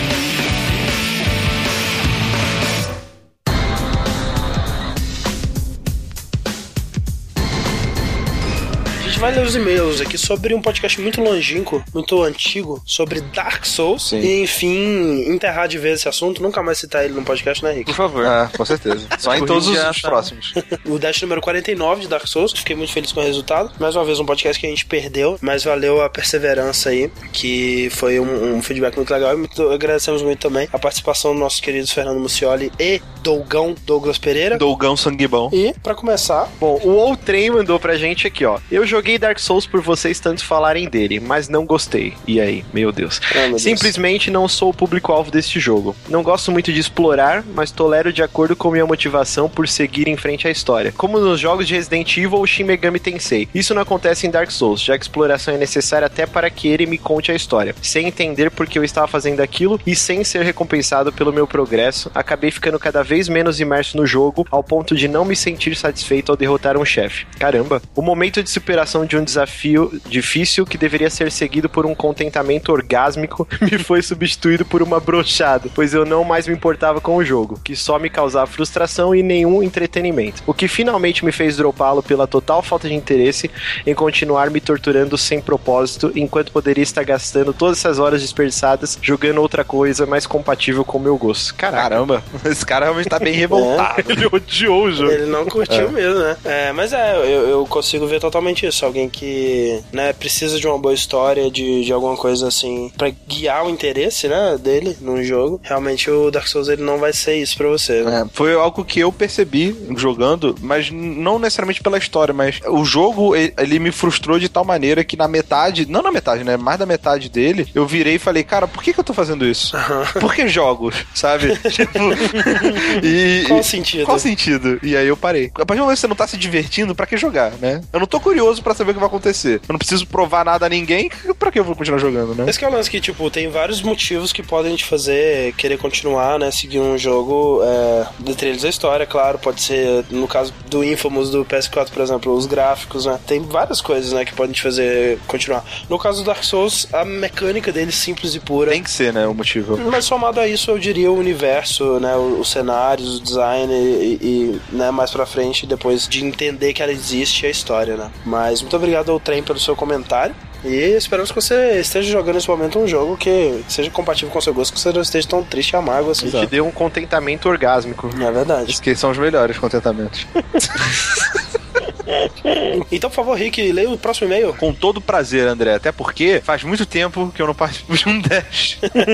Tô com É saudade. cara. verdade, cara, é verdade. Ali. O e-mail que a gente recebeu diz o seguinte: Meu nome é Marcelo Christian, tenho 23 anos e ouço vocês desde o podcast de Metroid do Download. Olha só, foi quando o Diego entrou no Download. É verdade, primeiro participando do Diego. Verdade. Minha experiência com Dark Souls foi quase tão ruim quanto a do cara que pegou o caminho errado e ainda assim seguiu jogando. Eu sou um dos caras que não curte jogar com detonado ou seguindo guias. Então comecei o jogo bem inocente, como Pyromancer, e vi a bola destruindo uma parede e vi um cavaleiro ao chão. Não falei com ele e pouco me importei. Segui meu caminho. Ou seja, eu não peguei o Estus Flask, nem a mão vermelha que atira magias de Pyromancer. E eu continuei jogando, morrendo ao Mas, infinito. mas- mas como que ele saiu de lá se ele que dá a chave pra você seguir? Pois é, cara, eu não sei, porque a porta da frente do, do demônio também tá fechada nesse momento, É, né? e se você matar o chefe antes de falar com o cara que dá o Estus, o chefe não dropa a chave. Pois é. Em teoria, não tem como sair daí sem pegar os Estus. Não sei Talvez ele tenha jogado isso num patch muito antigo, que não tenha. talvez tenha consertado Ou ele está mentindo também, pode ser. É, pode ser também. Não, mas olha só, eu- vamos acreditar, Vamos vamos, ler essa história. dúvida, é isso é. aí. Ou seja, eu não peguei o Estus Flask, nem a mão vermelha que atira magias de Pyromancer. E eu continuei jogando, morrendo ao infinito, e mesmo nessas condições extremas, eu ainda cheguei a matar o Taurus Demon. Reclamei da dificuldade a um amigo, e ele me ensinou como pegar a Drake Sword, e com ela, eu consegui avançar até as gárgulas, matar elas por pura força de vontade, mas enfim desisti vergonhosamente no Capra Demon, achando esse jogo mais difícil que já joguei em vida. Mas, graças a vocês, sempre falando desse jogo a cada podcast, eu resolvi ver um ou outro vídeo de dicas e vi que eles recuperavam a vida. Olha só. Que coisa fantástica, que magia, hein? Que, É. que tipo de bruxaria é essa? Quando comecei um novo save, percebi que a minha habilidade estava tão grande que o que antes levou 40 horas para ser feito, eu fiz em aproximadamente 4. Matei o Black Knight sozinho, sem morrer, e foi com a espada dele que eu zerei, junto do lindo set do Black Knight. Esse cara aí é quase um Juscelino Kubitschek, né? 40 horas em 4. Olha só. Puta que me pariu. Ah, Eu queria dizer assim, eu não quero duvidar do, do nosso querido ouvinte Marcelo Christian, mas, cara, você matar as gárgulas sem estes Flask, não consigo Não, acreditar. não, isso, isso é o de menos, Márcio. Isso é o de menos, mas até porque a gente tem o cara que foi pra Catacombs e até matar o Pinwheel, cara. Mas é, realmente eu não sei como que ele saiu do asilo, né? Talvez o Sushi ele tenha recebido esses flasks, mas nunca tentou usar também, né? É, eu acho que esse é o negócio. De qualquer forma, que bom que ele curtiu, que bom que ele terminou o jogo, deu uma chance aí, Marcelo Christian. Então, na verdade, tipo, ele não aprendeu a mudar de item. É isso, tipo. É, pra você vai ver, foi isso que aconteceu. E muito obrigado pelo seu e-mail e temos mais um terceiro e-mail aqui, Sushi. A gente tem um e-mail aí do Dinopron, ouvinte das antigas, ele tá sempre aí. Verdade. E ele diz o seguinte: Sou mais um que começou a jogar a série Souls por influência de vocês, e posso dizer que foi ela que me fez voltar a gostar de games, olha que bonito. Antes de começar a jogar Demon Souls, eu estava me afogando em dúzias de jogos que pareciam vazios, que eram só mais do mesmo. Jogava algo por uns minutos e já estava de saco cheio. Me perguntava, qual o objetivo de tudo isso? E não entendi o porquê. Foi o que o Rick perguntou. Era tipo o Rick jogando Dark Souls. Mas ao contrário do Rick, ele achou a resposta no Dark Souls. Então eu comprei Demon Souls e foi então que eu percebi que eu não estava velho demais para jogos, mas sim que eles estavam mudando aos poucos, sem que eu percebesse, abusando de mecânicas que diminuem a satisfação por ter completado algo no jogo e oferecendo recompensas instantâneas e su- supérfluas. A série Souls me fez sentir criança de novo, querendo jogar o jogo pelo que ele é, somente para me divertir e descobrir coisas novas, não para acompanhar o que todo mundo está jogando ou para conseguir troféus. O porquê isso é o que eu tenho feito nos últimos 15 anos. Obrigado, Hidetaka Miyazaki. Um beijo, Deus. Um beijo. Por existir e por ter criado a série Souls e obrigado, jogabilideiros, por tê-las apresentado para mim. Praise the Sun. Ó, que bonitinho. que bonitinho, né, cara? É um cara que Sim, sim. redescobriu seu amor. Ele fez um- uma segunda lua de mel com os videogames aí, com o Demon Souls, né? Olha só. E é, foi assim, né? Eu não cheguei a redescobrir o meu amor pelos jogos com essa série, mas sem dúvida ela me fez apreciar coisas que eu não dava valor ou que eu não sabia que eu gostaria tanto de, de ver num jogo, né? O E seu amor pelos jogos está diminuindo? meu amor pelos jogos só aumenta, Rick, a cada dia. É isso aí, muito bem. Senão eu ia falar para os jogos fazerem uma DR com você. Que, E como anda o seu amor com os jogos, Rick? cara, o meu amor é, tem se tornado um amor platônico, assim. É mesmo? É, porque eu amo eles, mas eles não me amam Eles de não volta. te amando de volta. Não, velho. Mas sei lá, eu tô redescobrindo aos pouquinhos. Eu tô jogando coisas simples, tentando encaixar um joguinho em cada tempinho que eu tenho. É, tentar jogar coisas diferentes, né? Tentar Sim. experiências novas aí, quem sabe. Esse que é, né? Tem que, como é que é? Aquecer a relação, né? Dar aquela... Exato, chega um momento que você tem que dar aquela aquecida, Sim, tem que sim. dar aquela variada, entrar vestido com fantasia de coruja no quarto. Eu, já- eu entendi essa, eu, eu entendi essa referência. que bom, Rick. Fico muito feliz. Engraçado, eu, eu acho que eu nunca joguei tanto videogame na minha vida igual agora. Tipo, Ah, que bom. tá dando Eu pra também. comparar quando eu tava, sei lá, na sétima série ou oitava série. Eu não jogo tanto, mais pela falta de tempo, mas assim, a vontade tá aí, sabe? Então. Exato. Eu fico muito feliz, eu digo, já disse isso várias vezes, né? Eu acho que a gente tá vivendo a, a época mais interessante, mais fascinante da- dessa mídia. E eu fico muito feliz de poder acompanhá-la tão de perto. É, eu queria mais tempo também. É, mais tempo seria legal. Eu tenho dinheiro pra jogar, eu tenho discernimento pra aproveitar os jogos, mas não tenho tempo. É, exato, é aquela coisinha, né? Como que o tempo e a, e a disposição e, a- e a- O dinheiro. o dinheiro se distribuem ao longo da- das fases da vida do ser humano e é muito E triste. quando a gente tiver tempo, dinheiro, A gente que a vai gente vai estar disposição. aposentado, a gente não vai ter visão. É. A gente vai jogar videogame. É tipo isso. Mas é isso, esses foram os, os e-mails que a gente separou. Teve muitos outros, muitos testamentos. A gente agradece todo mundo que comentou, como sempre. Lembrando sempre que o Jogabilidade não é só o site, não é só o podcast. Você pode é, ver muito mais conteúdo nosso no nosso canal do YouTube,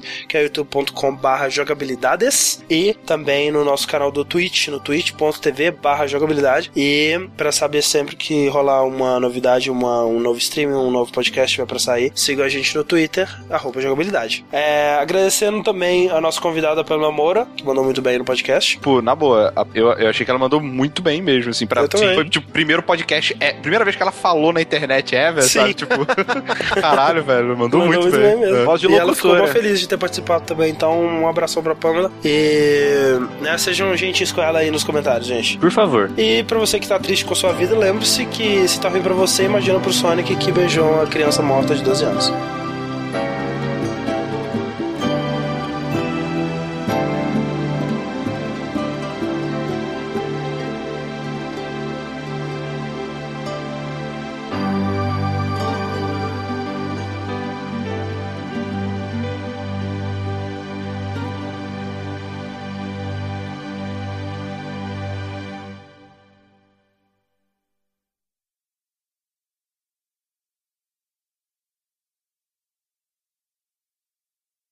Uh, hey, what's up? Naked owl. I heard you guys wanted to party. Not really. Me and your mother just kinda gotta hang out for a bit. If you kids want to go downstairs and play your Nintendo or something. Hey, we've been married for 25 years, okay? You gotta mix things up after a while, otherwise things get bored. You want to break? You want me to just leave? I can cross my arms and get angry. Go out and find some kind of houseboys or something to service me the way I need to. Look, man, don't judge. Hold on.